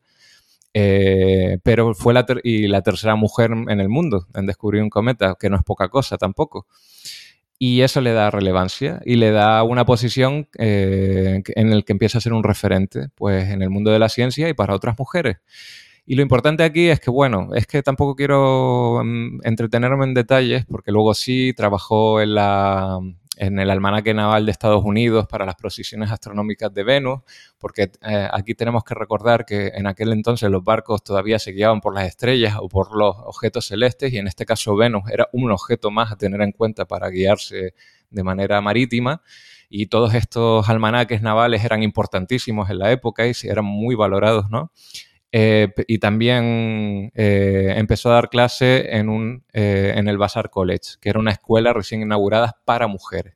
Y aquí empieza su papel un poco para empoderar a la mujer y que otras, o por lo menos allanar el camino a otras, sabiéndose ella que había sido privilegiada por la comunidad religiosa en la que nació, pero que curiosamente después se desvincularía de ella porque, eh, claro, con su mente científica empezó a cuestionar las mismas enseñanzas religiosas que le daban allí y al final se desvinculó de la misma comunidad que le dio la oportunidad de recibir una, educación al principio. Pero bueno, cosas que pasan en esta vida. al final, eh, al final hablamos de una mujer que dio clases a mujeres que siguió estudiando el universo, se especializó en el estudio de Júpiter y Saturno, eh, de hecho fue la que determinó que las bandas de Júpiter eran nubes y no rasgos de una superficie sólida, estamos hablando de principios del siglo XIX. Todo esto era muy, muy, muy, muy novedoso, ahora sí, lo damos por sentado, pero es que por aquel entonces... Eh, estamos hablando de unos instrumentos bastante rudimentarios para observar nuestros gigantes gaseosos. Y nada, eh, voy terminando ya eso diciendo que esta mujer a lo largo de su vida también hizo un viaje por Europa, eh, fue la primera mujer en que dejaron entrar en el Observatorio del Vaticano. Esos pequeños hitos que fue consiguiendo y que también fue luchando por, sus propios derechos en el mundo, eh, en la comunidad científica. De hecho, allí donde trabajaba tenía un salario inferior y la mujer se empecinó, no, mira, a mí me pagas lo mismo que a los demás porque hago el mismo trabajo o mejor, ¿no? Todos estos detalles eh, la hacen una figura eh, no solo científica, sino sufragista por los derechos de la mujer y eh, hasta tal punto que trascendió más allá de su vida, cuando ya se murió a final de siglo, allá por 1870 y pico. Decir además que, bueno, que la reivindicación de esta figura pasa un poco lo mismo que decíamos antes. No es que esté olvidada, pero si le preguntas al público, nadie sabe quién es, ¿no? Entonces por eso la he traído a este programa. Y nada, decir que su relevancia hasta tal punto que hay un cráter en la Luna que lleva su nombre, el cráter Mitchell, que hay un asteroide que lleva su nombre y que no solo luchó por los derechos de las mujeres, sino también luchó contra el esclavismo, ¿no? Eh, hasta tal punto que dejó de llevar vestidos de algodón por el tema bueno, obvio del algodón y el esclavismo de, la zona. Y nada, eh, voy terminando diciendo que, por cierto, al final consiguió que le dieran un salario equiparado. Eh, acabó entrando en el Salón de la Fama de las Mujeres, eh, de el Salón Nacional de la Fama de las Mujeres de allí de Estados Unidos. Y es una figura que tú puedes decir, bueno, pues a lo mejor mm, tampoco aportó gran cosa o podrías decir que no aportó gran cosa, pero sí que lo hizo desde dos tipos de enfoques distintos, ¿no? Los descubrimientos científicos, pero también la lucha por los derechos de la época, que sientan las bases para que después, 100 años después, otra mujer pueda hacer, o quien sea, ¿no? Lo digo porque lo hemos traído aquí a este programa. Y poquito a poco hayamos allanado el camino para que mm, a día de hoy pues las cosas sean un poco más fáciles que hace 200 años voy a hacer una, analogía que a lo mejor parece un poco disparatada, pero em, una de las cosas que me hizo reflexionar sobre lo bien o mal que vivimos, porque normalmente nos quejamos de cómo vivimos, ¿no? Especialmente en Canarias que estamos alejados de los grandes, de las grandes urbes de, España, los grandes centros económicos de, de nuestro país, que a su vez están alejados de los grandes centros económicos de Europa. Eh, entonces, las islas como periferia, bueno, pues estamos un poco apartados, nuestras oportunidades económicas son menores. Pero aún así, si comparamos cómo vivimos con países del entorno geográfico, pues eh, podemos estar relativamente contentos. Y pensaba, reflexionaba sobre esto eh, tras la invasión de Ucrania, porque de repente sin comértelo ni bebértelo, en muchos lugares del mundo, no solamente en Ucrania, de repente personas que tenían un cierto nivel de vida lo pierden todo y además pierden sobre todo la libertad de la que disfrutaban, la vida normal, esa atribulada vida normal, porque evidentemente pues eh, hay muchas personas que lo pasan mal en nuestra sociedad, pero comparativamente lo pasan menos mal que otros muchos en otros muchos lugares del mundo. Eso también es así.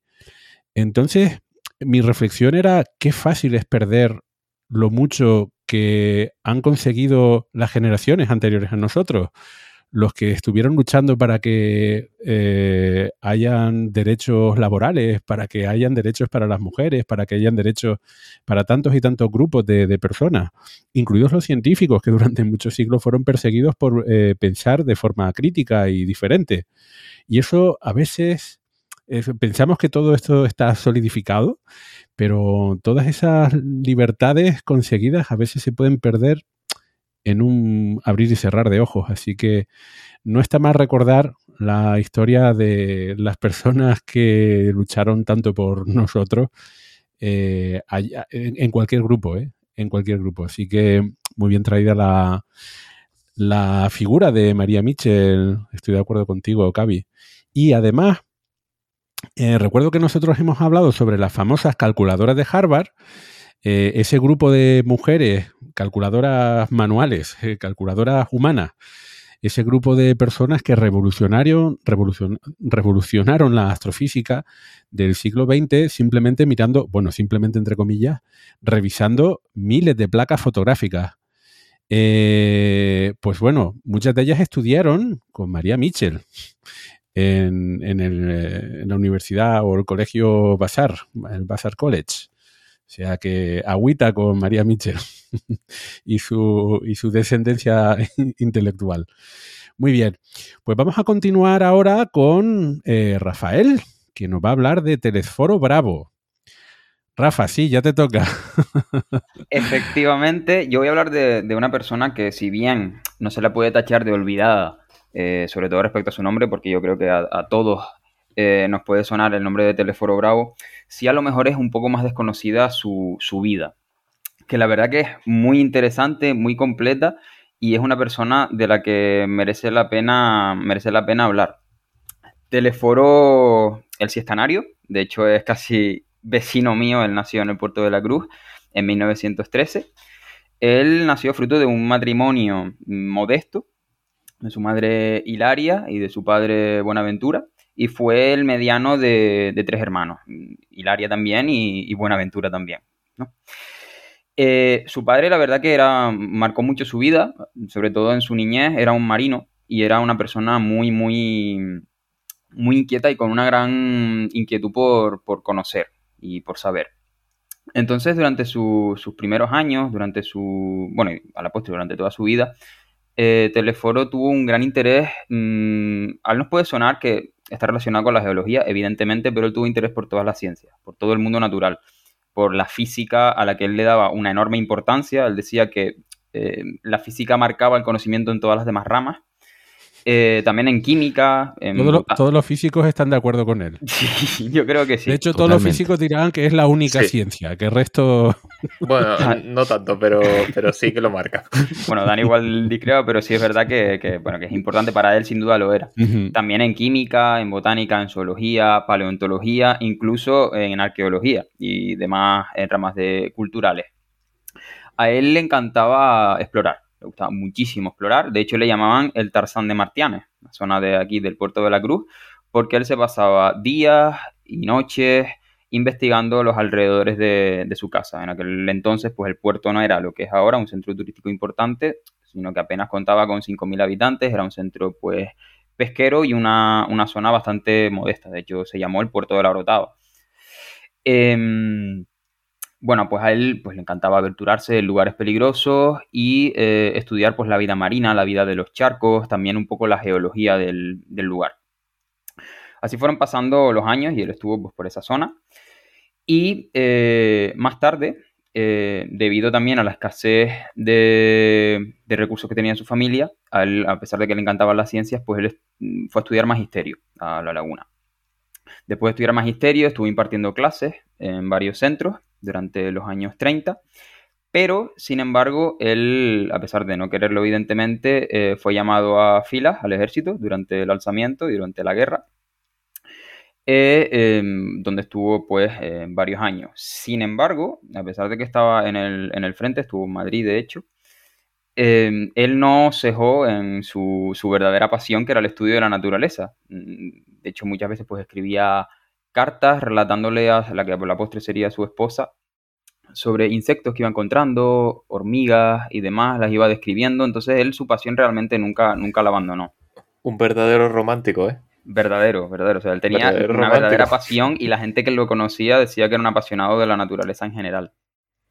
A su vuelta, eh, pues se casa con Asunción Bettencourt, que sería, bueno, la mujer de, su vida y un gran apoyo, con la que tendría dos hijos, Jesús, que sería también geólogo y profesor en la universidad, y Lourdes. Eh, durante algunas de sus expediciones, a la hora de, recorrer, sobre todo la zona del puerto de la Cruz, él encontró varios restos. Varios restos de eh, lo que a la postre serían especies eh, importantes. Una de ellas sería el cráneo de eh, un lacértido, de un, lagarto, de enormes proporciones. Ya su padre, durante, bueno, el padre, como ya dije, era una persona muy, muy inquieta también, ya su padre encontró algunos de estos restos. Entonces, él, eh, estos restos de, lagartos, los envió a, personalidades, a estudiosos eh, por toda Europa. Y esos retos fueron pasando de, eh, bueno, pues de expertos en la materia en Alemania, en Inglaterra, y llegó a manos de eh, un científico, un herpetólogo que se llamaba Mertens, que era ruso, el cual, se puede decir así, traicionó un poco a, eh, a Don Teleforo, por así decirlo, mm, agenciándose el descubrimiento de, este, de, esta, de estos restos fósiles y describiendo la especie sin mencionar a, a Teleforo. El bueno, evidentemente, y como no puede ser de otra manera, se sintió traicionado y marcaría un poco también su, vida. En 1946, él pues va a Madrid a estudiar ciencias naturales, gracias a una beca. lamentablemente no tenía muchos recursos. Y estos estudios eh, eran abarcados desde una perspectiva eh, de todas las ciencias. Él estudió tanto química como física, como botánica, zoología, eh, mineralogía, geología y demás. A esto a él le gustaba mucho, en lugar de abrumarle la cantidad de contenidos, a él le encantaba. Él decía que le daba una visión tridimensional de la naturaleza, tanto de lo animado como de lo, inanimado.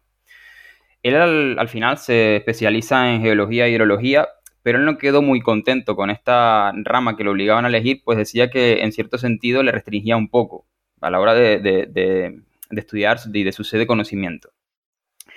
En 1953 empieza los estudios de doctorado, pero sin embargo eh, debe abandonarlos momentáneamente.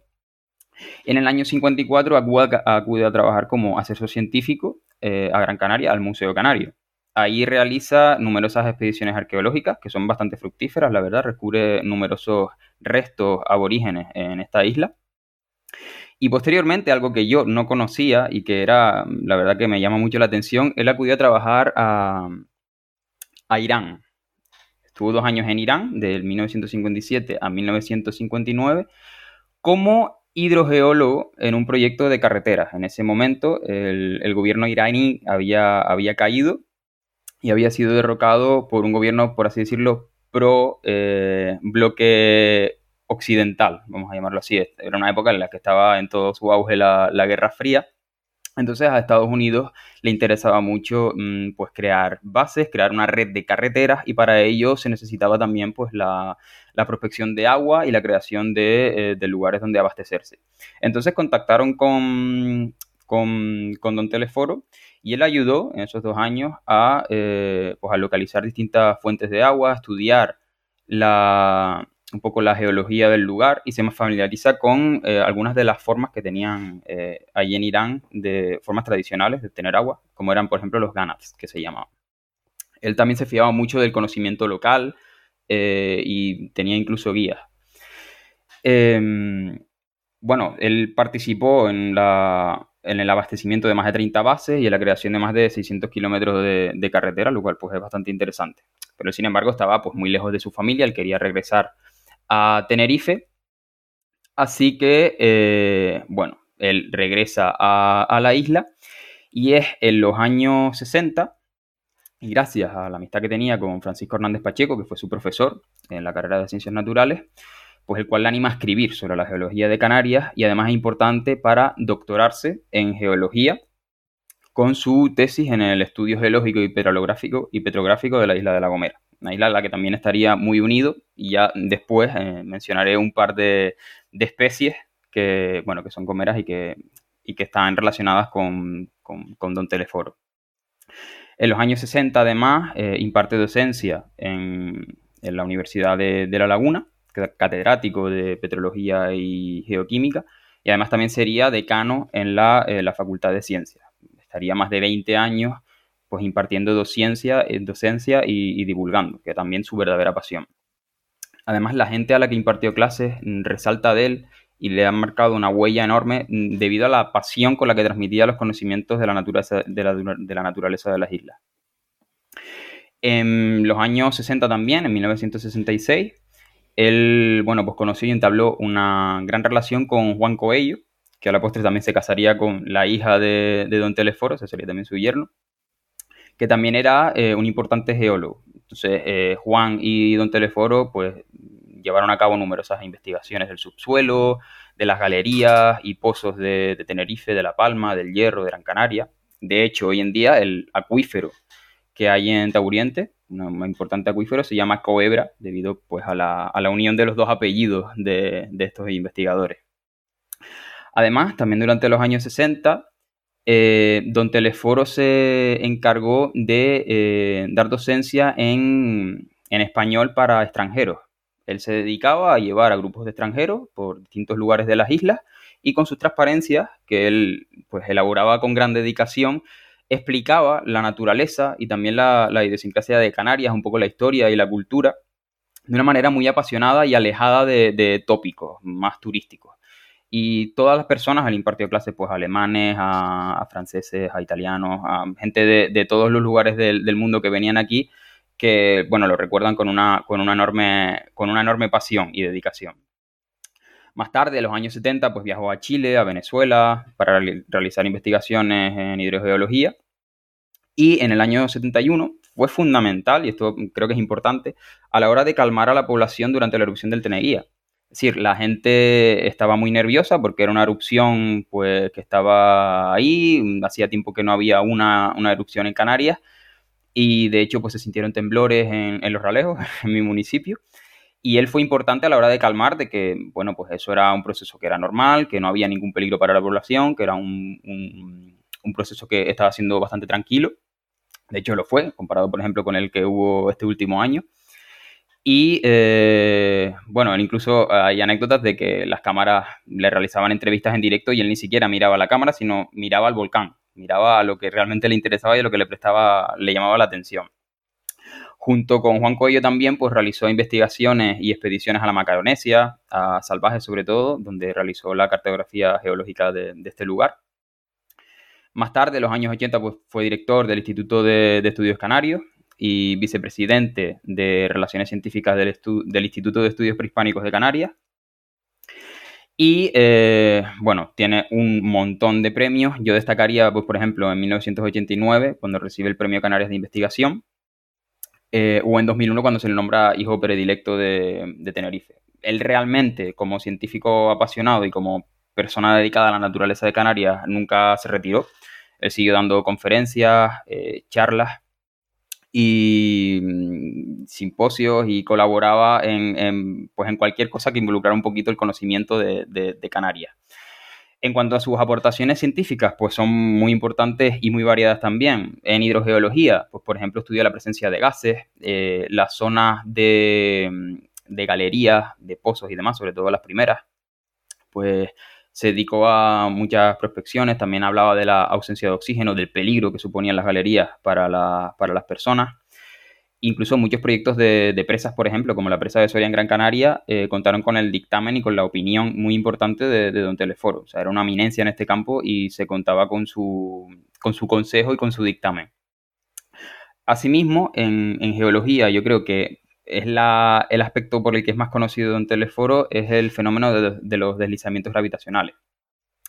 En, las islas, por ejemplo, si nos fijamos en Tenerife, hay grandes depresiones, grandes valles, como por ejemplo Rabrotava o Wimar, o incluso eh, las propias cañadas del Teide.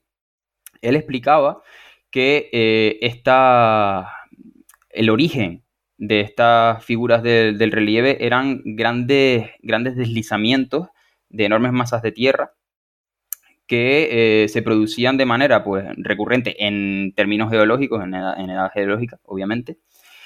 Y él fue el primero que dio esta, esta, mm, esta, explicación que al principio la comunidad científica se tomó un poco a, se tomó un poco a broma. No sería hasta un poco de año, un par de años más tarde, con la ayuda de Juan Coello y también de su hijo Jesús, y a la vez también gracias a eventos como por ejemplo el Santa Elena, en los años 80, cuando la comunidad científica fue aceptando esta teoría que hoy en día pues, se, considera, se considera correcta. También en zoología, él fue eh, descubridor de restos de lagartos y también de ratas, en concreto de Galotia goliath, que fue el caso que comenté antes, que, eh, que bueno, le robó la especie este científico ruso Mertens. Pero él sí descubrió restos de, una rata de gran porte, del tamaño de un gato aproximadamente, que, eh, bueno, sería denominada eh, Canariomis, Canariomis bravoi, de hecho, debido Bravoi por Teleforo Bravo, que fue su, descubridor. También descubre restos de tortugas, en Canarias también había tortugas en, en tiempos pretéritos, eh, a las que se denominaron pues Geoquelonie, eh, Burcharde, eh, restos que encontró él en, Adeje y en otros lugares de, la isla. Y a la postre también se encontraría restos en, las islas orientales, en Geoquelonie volcánica. y también restos de pardelas, encontradas por él o bien por investigadores guiados por, por Don Teleforo, que no se sabe muy bien si eran pardelas cenicientas, restos de pardelas cenicientas o incluso restos de pardelas del género pufino, finos oleae y el Sony, que son restos de, especies extintas también. Y bueno, pues por último, eh, en arqueología, también él fue muy importante a la hora de suplir de restos arqueológicos al Museo Arqueológico del Puerto de la Cruz. También encontró formaciones interesantes como la quesera, el Lanzarote, o eh, distintas investigaciones y hallazgos en La Palma o en Gran Canaria. También, y como dato curioso, él conoció y mantuvo relación con César Manrique, con quien tenía bastante simpatía, pero en el, con el que también pues tenía distintas visiones en, cierto sentido, sobre todo en lo, que, en lo que se refiere a la naturaleza y a la, a la ejecución de grandes obras en entornos naturales. Y con esto también quería cerrar un poco la aportación, ya que y hoy en día, pues desgraciadamente esto está pues, bastante vigente, eh, don Teleforo era un gran defensor de la naturaleza canaria. Él decía que mm, eh, las grandes, mm, que la naturaleza tardaba millones de años en esculpir los relieves y en los relieves, las especies y demás que vemos hoy en día y que el ser humano no podía simplemente borrar todo ese legado en algunos años, eh, pues llevando a cabo grandes, grandes obras. En este sentido, pues Don Teleforo era, era un gran defensor y también quería destacarlo, también quería destacarlo. Bueno, esto es un poco la, mi, breve resumen porque la vida da para muchísimo, pero creo que es importante que la, gente pues, conozca a, Don Teleforo no solo por su nombre, no solo también por sus aportaciones a la geología, sino un poco por, por todo. Hay una cosa interesante eh, lo que comentas de la erupción del Teneguía, que sucede a comienzos de los años 70, 71 creo, sí. en, La Palma, y la diferencia que hay con respecto a la que sucedió el año pasado, ¿no? En, 2021. Porque mm, la anterior del 2021 sucede en el hierro y afortunadamente ocurre en el mar, no en tierra, eh, pero quizás nos preparó psicológicamente para tener una erupción eh, en tierra eh, con respecto a saber qué es lo que está ocurriendo. Porque claro, insistimos que la ciencia, la ciencia avanza, muchísimo y a veces no somos conscientes de, de, lo afortunados que somos de vivir en esta época comparado con épocas anteriores. Eh, mi madre me contaba que cuando sucedió el eclipse de sol en el año alrededor del año 50 aquí en Canarias, 50 eh, y algo. 59.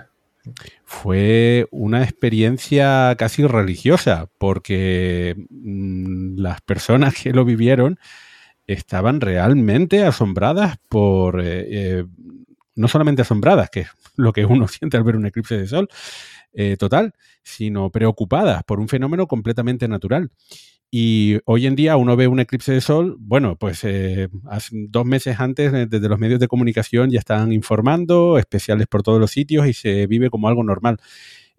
con los, especialmente aquí en Canarias que tenemos tanta actividad volcánica y aún más geológica, ¿no? En, forma de terremotos, pues la verdad es que cuando hay una, un enjambre de terremotos, la población se empieza a preocupar por si puede derivar al final en una erupción. Pero claro, eso lo conocemos hoy en día. En la antigüedad, pues uno empieza a, sentir terremotos y a saber si al final hay erupción o no, o incluso pues no tenían esa correlación realizada. Entonces, qué importante era tener algunos conocimientos de geología para poder tranquilizar a la población, porque realmente la población hace no muchas décadas asignaba propiedades sobrenaturales a fenómenos que para hoy en día nosotros son eh, absolutamente mecánicos y físicos, ¿no? De los que tiene que explicar eh, Daniel Prieto, ¿no? Con, con relatividad. Em, y Obviamente, obviamente, no, quiero minimizar el impacto tremendo que ha tenido la última erupción al final en La Palma, ¿no? Que se ha llevado por delante a muchísimas casas, pero afortunadamente no a vidas, ¿no? Eh, al menos humanas, como se suele decir. Eh, sí, animales, me temo.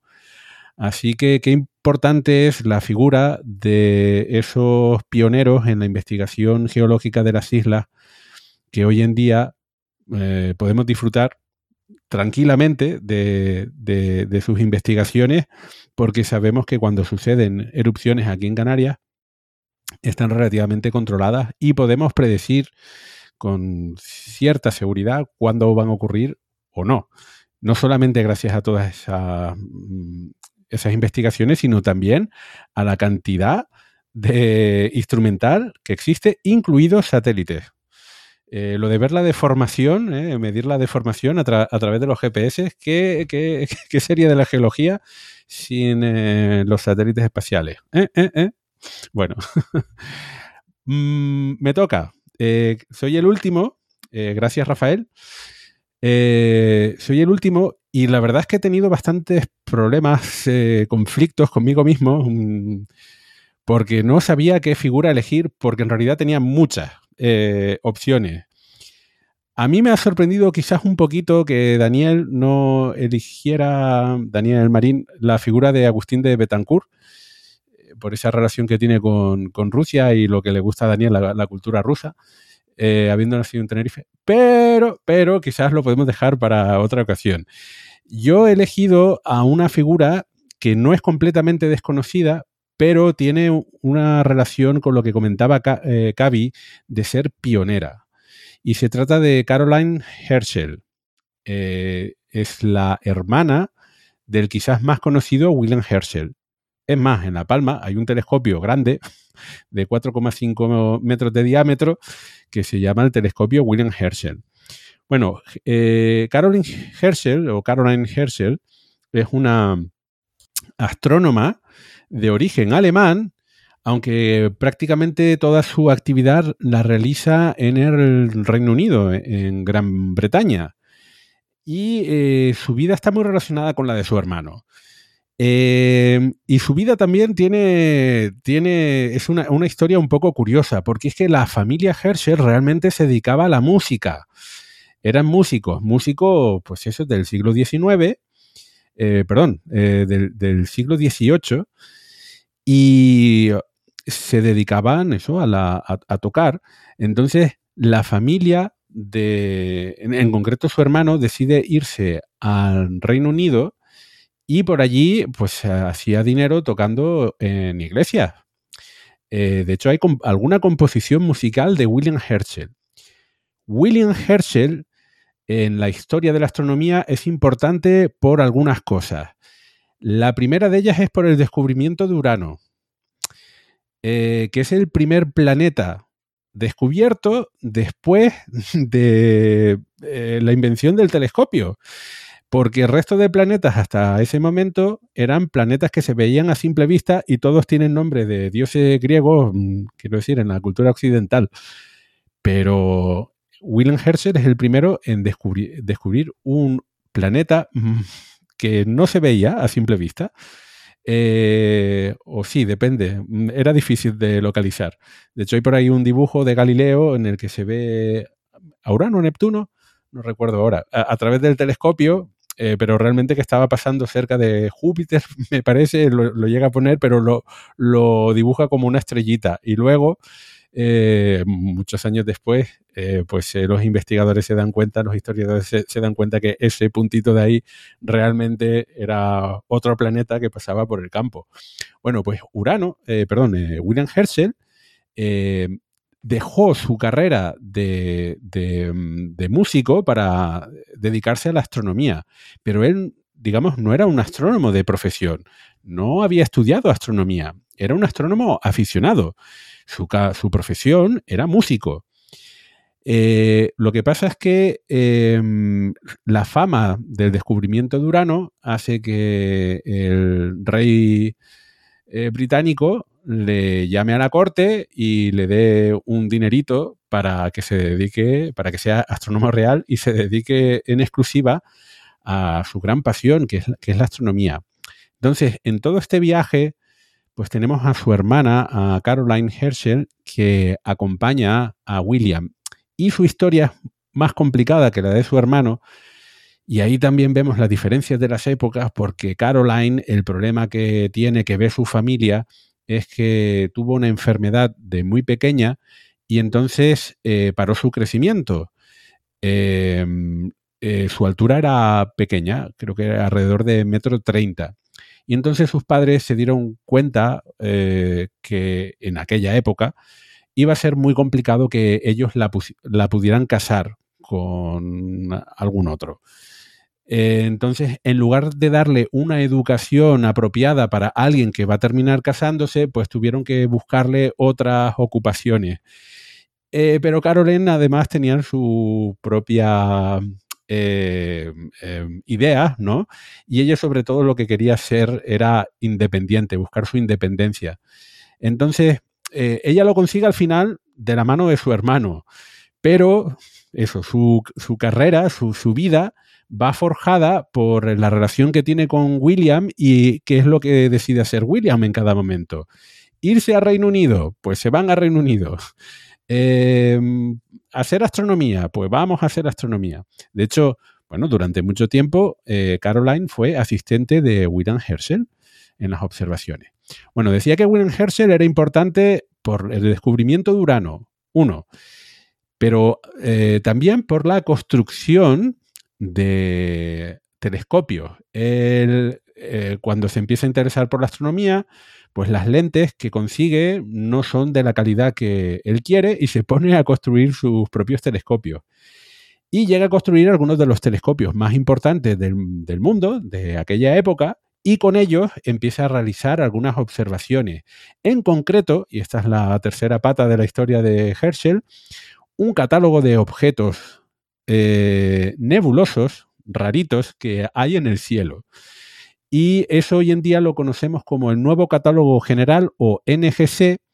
Y esto cada vez que ustedes ven una imagen de alguna nebulosa eh, obtenida por el telescopio espacial Hubble o incluso por el James Webb, y ustedes ven NGC, pues bueno, NGC es el nuevo catálogo general, pero es que el catálogo general de objetos es el que crean William Herschel y su hermana. Y lo crean ellos dos solos con un pedazo de telescopio en, el Reino Unido, además, que para mí casi es lo más fantástico de toda esta historia, porque viviendo en Canarias y teniendo un telescopio llamado William Herschel, bueno, pues ¿cuál es la historia de los telescopios en Canarias? Es muy fácil explicarla. En el resto de Europa había muchas nubes. Eh, la calidad del cielo en el resto de Europa era mala. Entonces, si uno quería observar durante un montón de noches al año y además tener estabilidad atmosférica, había que ir a lugares eh, altos y con, eh, con estabilidad. Y eso se tiene aquí en las islas, se tiene en La Palma, pero también se tenía en Tenerife. Eh, bueno, en Gran Canaria menos porque estamos un poco más bajos. Llegamos solamente a los 2.000 metros, Tenerife a los 3.700 y La Palma a 2.400. Eh, pero entonces yo no me explico cómo estos astrónomos eh, en el siglo XVIII pudieron descubrir tantas cosas desde, Reino Unido con el mal tiempo que deberían tener por allí. No sé si es cosa del cambio climático o no, pero lo cierto es que eh, tanto William como su hermana llegan a descubrir, a hacer un catálogo, el, el catálogo general, de 2.500 nuevos objetos. La referencia hasta ese momento de objetos que eran un poquito raros era el catálogo de Messier, que también es muy famoso. Pero es que objetos Messier solamente hay 110 y ellos descubren 2500. Y se tratan en muchos casos de, galaxias y en otros casos de nebulosas, eh, planetarias eh, o, no. Em, entonces, em, es, un, es, una labor eh, realmente eh, trabajosa, que les lleva muchísimos años. Y eh, realmente no hacen solamente esto, sino que también descubren cometas. Entonces, Caroline Herschel empieza a hacer astronomía porque a su hermano le gusta y necesitaba una asistente. Por ejemplo, cuando empieza a hacer el catálogo, pues eh, él está observando y tiene que dictarle las descripciones a su hermana. Y Caroline lo que hacía por el día ya, pues era pasar a limpio todas esas anotaciones e ir creando todo ese catálogo. Eh, eh, en fin, esto, esto es un poco curioso, ¿no? Eh, esa, relación que hay entre ambos, porque al final esa relación se deteriora mm, cuando William Herschel se casa.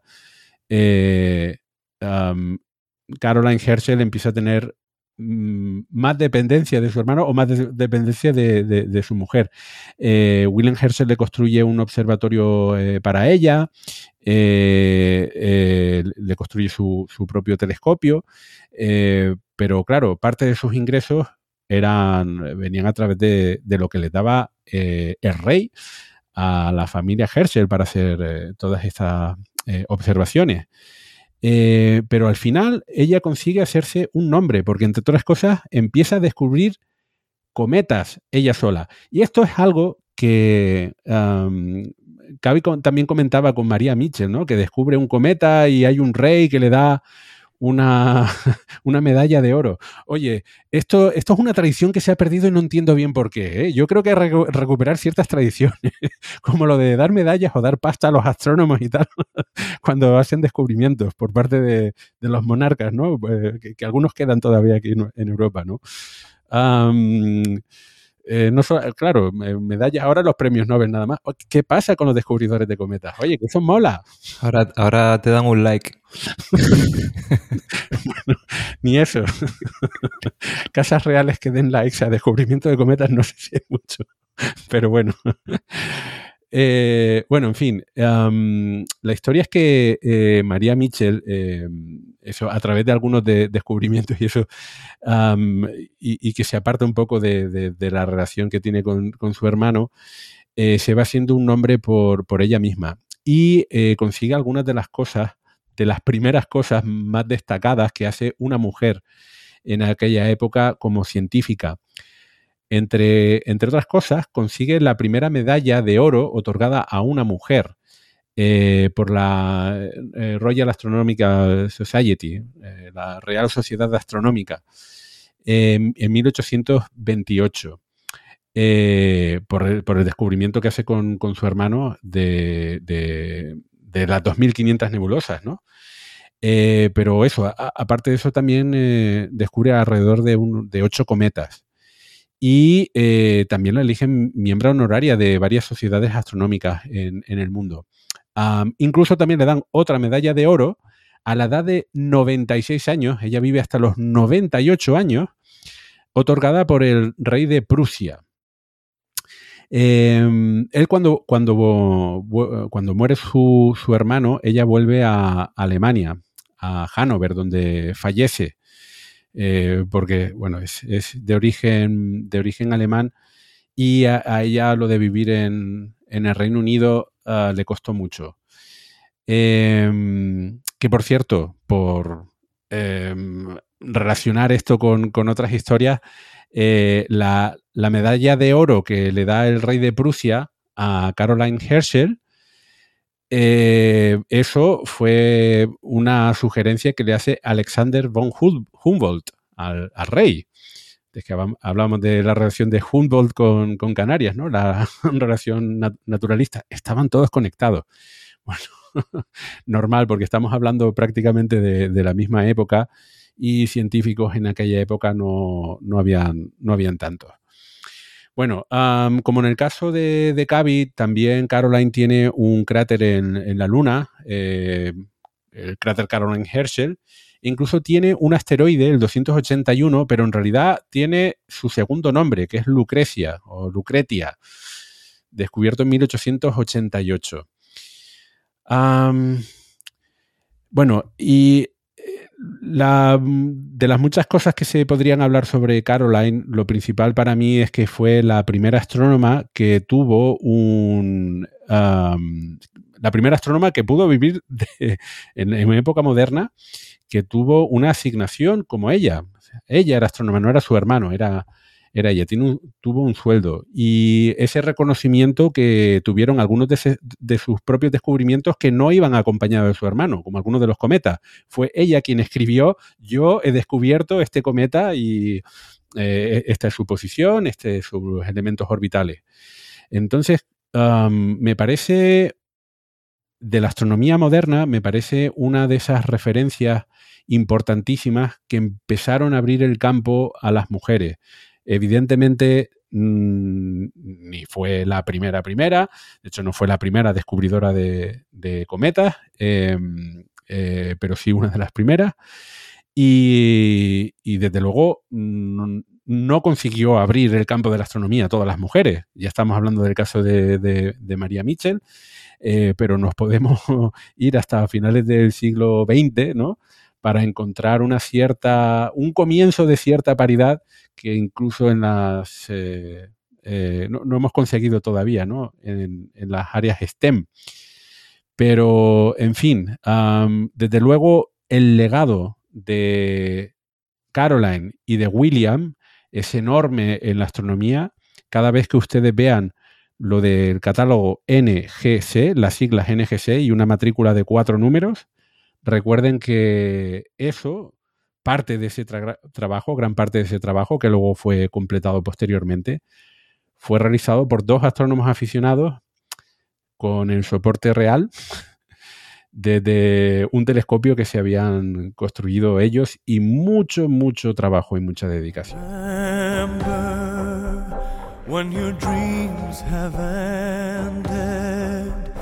Time can be Just remember Y ya estamos en los instantes finales de este programa número 104 de Radio Skylab que hemos hecho en colaboración con Palique Divulgativo. Eh, bueno, Palique, ¿qué, tal ha salido el Palique? Eh, habíamos, calculado una hora mm, y eso que tenemos dos bajas, nos hemos un poquito más de una hora, que es eh, el tiempo que suelen eh, dedicarlo ustedes a los programas, a nosotros no nos sale. ¿eh? Lo hemos intentado mucho tiempo, pero venga a ver este tema que es solo una hora, son eh, nada más que hay un par de cosas que hablar y nosotros sí que le damos al palique. Siempre hay muchas cosas que hablar. ¿Les ha gustado estar aquí en Radio Skylab? un honor. Yo, yo en mi caso un honor. Yo hablo por mí. Yo creo que mis compañeros opinan lo mismo. Un honor estar aquí. Sí, sí, la verdad que encantado, la, la experiencia súper, súper bien, eh, charlando aquí un, ratillo he aprendido también, he aprendido cosas, o sea que la verdad que súper, súper bien. El palique 10 de 10. ¿eh? A ver, que yo salvo a Blas no conocía las otras dos figuras, así que yo también, totalmente. Que lo decía fuera de micrófono, pero lo voy a decir también ahora, eh, que me llama la atención, ¿no? Que, que, el, que un, los miembros de un podcast decidíamos traer mujeres y otros canarios. Y tiene todo el sentido, ¿no? Teniendo en cuenta que, todos aquí al final nos, nos hermanamos aquí con las islas. aunque discutiremos lo de que Tenerife es más bonito o no en otra ocasión. Eh, voy a decirle a los oyentes, los que no saben de esto, que tenemos un pique muy sano entre islas, que es una, tontería para el que no lo sepa, sobre que cuál es la mejor isla que visitar, que en el fondo al final no hay pique y no hay nada y siempre nos estamos riendo. Bueno, alguno habrá, pero yo no me lo tomo muy en serio, por lo menos. Estoy de acuerdo con Cavi. Eh, eh, por ejemplo, no, tenía en el radar ni a Sabino ni y a Teleforo Bravo sí que me suena muchísimo, pero no, eso, no conocía su, su, eh, obra. Eh, así que ha estado muy bien. Yo también he aprendido muchas, muchas cosas por aquí. Bueno, yo, yo, he tirado un poco más por lo mainstream y nada, y sumarme a las palabras de mis compañeros, que al final ha sido un auténtico placer y un honor porque yo, yo este podcast lo escuchaba no me acuerdo si está, bueno, sí, a principios de carrera, o sea, yo, eh, este podcast me, no flipa. no nos hagas tan viejos, Daniel. Perdón. es lo que hay, Víctor, es lo que hay, ¿sabes? Radio Mira que justo lo comentaba ayer diciendo, no, vamos a tampoco hay que, remarcar estas cosas, no sé qué. Pero nada, ha sido, joder, para mí ha sido un honor porque les tengo de referente desde hace un montón de tiempo y ahora poder hacer esta... No insistas, ¿por qué insistes? Mierda, no me di cuenta. Nada, pero en serio, que son, un son referentes para nosotros y, joder, ha sido un placer estar por aquí y nos vemos ahora en, bueno, nos escuchamos ahora en la, en la segunda parte con los olvidados de, de la divulgación. Efectivamente, porque, porque hay, hay, segunda parte de los olvidados de la ciencia, este programa, y el siguiente, los olvidados de la divulgación científica. Ahora sí vamos a hacer esa ronda de despedida. Eh, Adrián. Bueno, pues por orden alfabético, ¿no? Eh, nada, repetir lo mismo, que, gracias, que ha sido un placer y bueno, que nos escuchamos en, el siguiente. Daniel Prieto. Yo no voy a añadir muchas cosas más. Eh, ha sido un placer y nos vemos ahora. Uh, Rafa. Bueno, yo pues lo mismo, la misma, lo mismo. Eh, encantado de estar aquí, he disfrutado muchísimo y muchas gracias y ahora nos escuchamos. Y ahora sí, por aquí en Radio Skylab, Cavi, pues qué voy a decir, encantado siempre detrás, detrás de estar detrás del micro. En este caso de lo novedoso del formato, porque mm, ya sabemos que Radio Skylab en general nos juntamos cuando podemos y es todavía más raro que nos, podemos, que nos podamos juntar todavía más personas. Conocer a gente del ámbito aquí en las islas, que a lo mejor a la gente de afuera le suena raro, pero esto siempre es un placer, ¿no? Saber que, que hay más que, esto, que, estamos ahí cerquita, ¿no? Que a lo mejor un día podemos intercambiar unas cervezas también, si se tercia. Que a Dani ya lo conocí en persona, pero todavía me faltáis dos. Y nada, ¿qué voy a decir? Ya que nos vemos en el próximo, eh, en poquito. Dani. Pues nada, eh, no añado nada nuevo, si digo que ha sido un placer. Eh, y bueno, la verdad es que hemos batido el récord de participantes en Radio Skylab con este programa. O sea, nunca, nunca ha habido tanta gente hablando en Radio Skylab en un programa. O sea que tenemos récord y esperemos que no sea la última vez que haya más colaboraciones. Y repito, un placer. Me lo he pasado muy bien y hasta la próxima. Pues en este micrófono, Víctor Ruiz, eh, también digo mis últimas palabras, qué mal suena eso. Eh, no lo sumas a lo mío, por favor. Eh, chicos, les deseo muchísima suerte en su podcast y nos escuchamos ahí, en la segunda parte de Los Olvidados. Y al resto de oyentes de Radio Skylab, nos vemos en el próximo programa. ¡Hasta luego!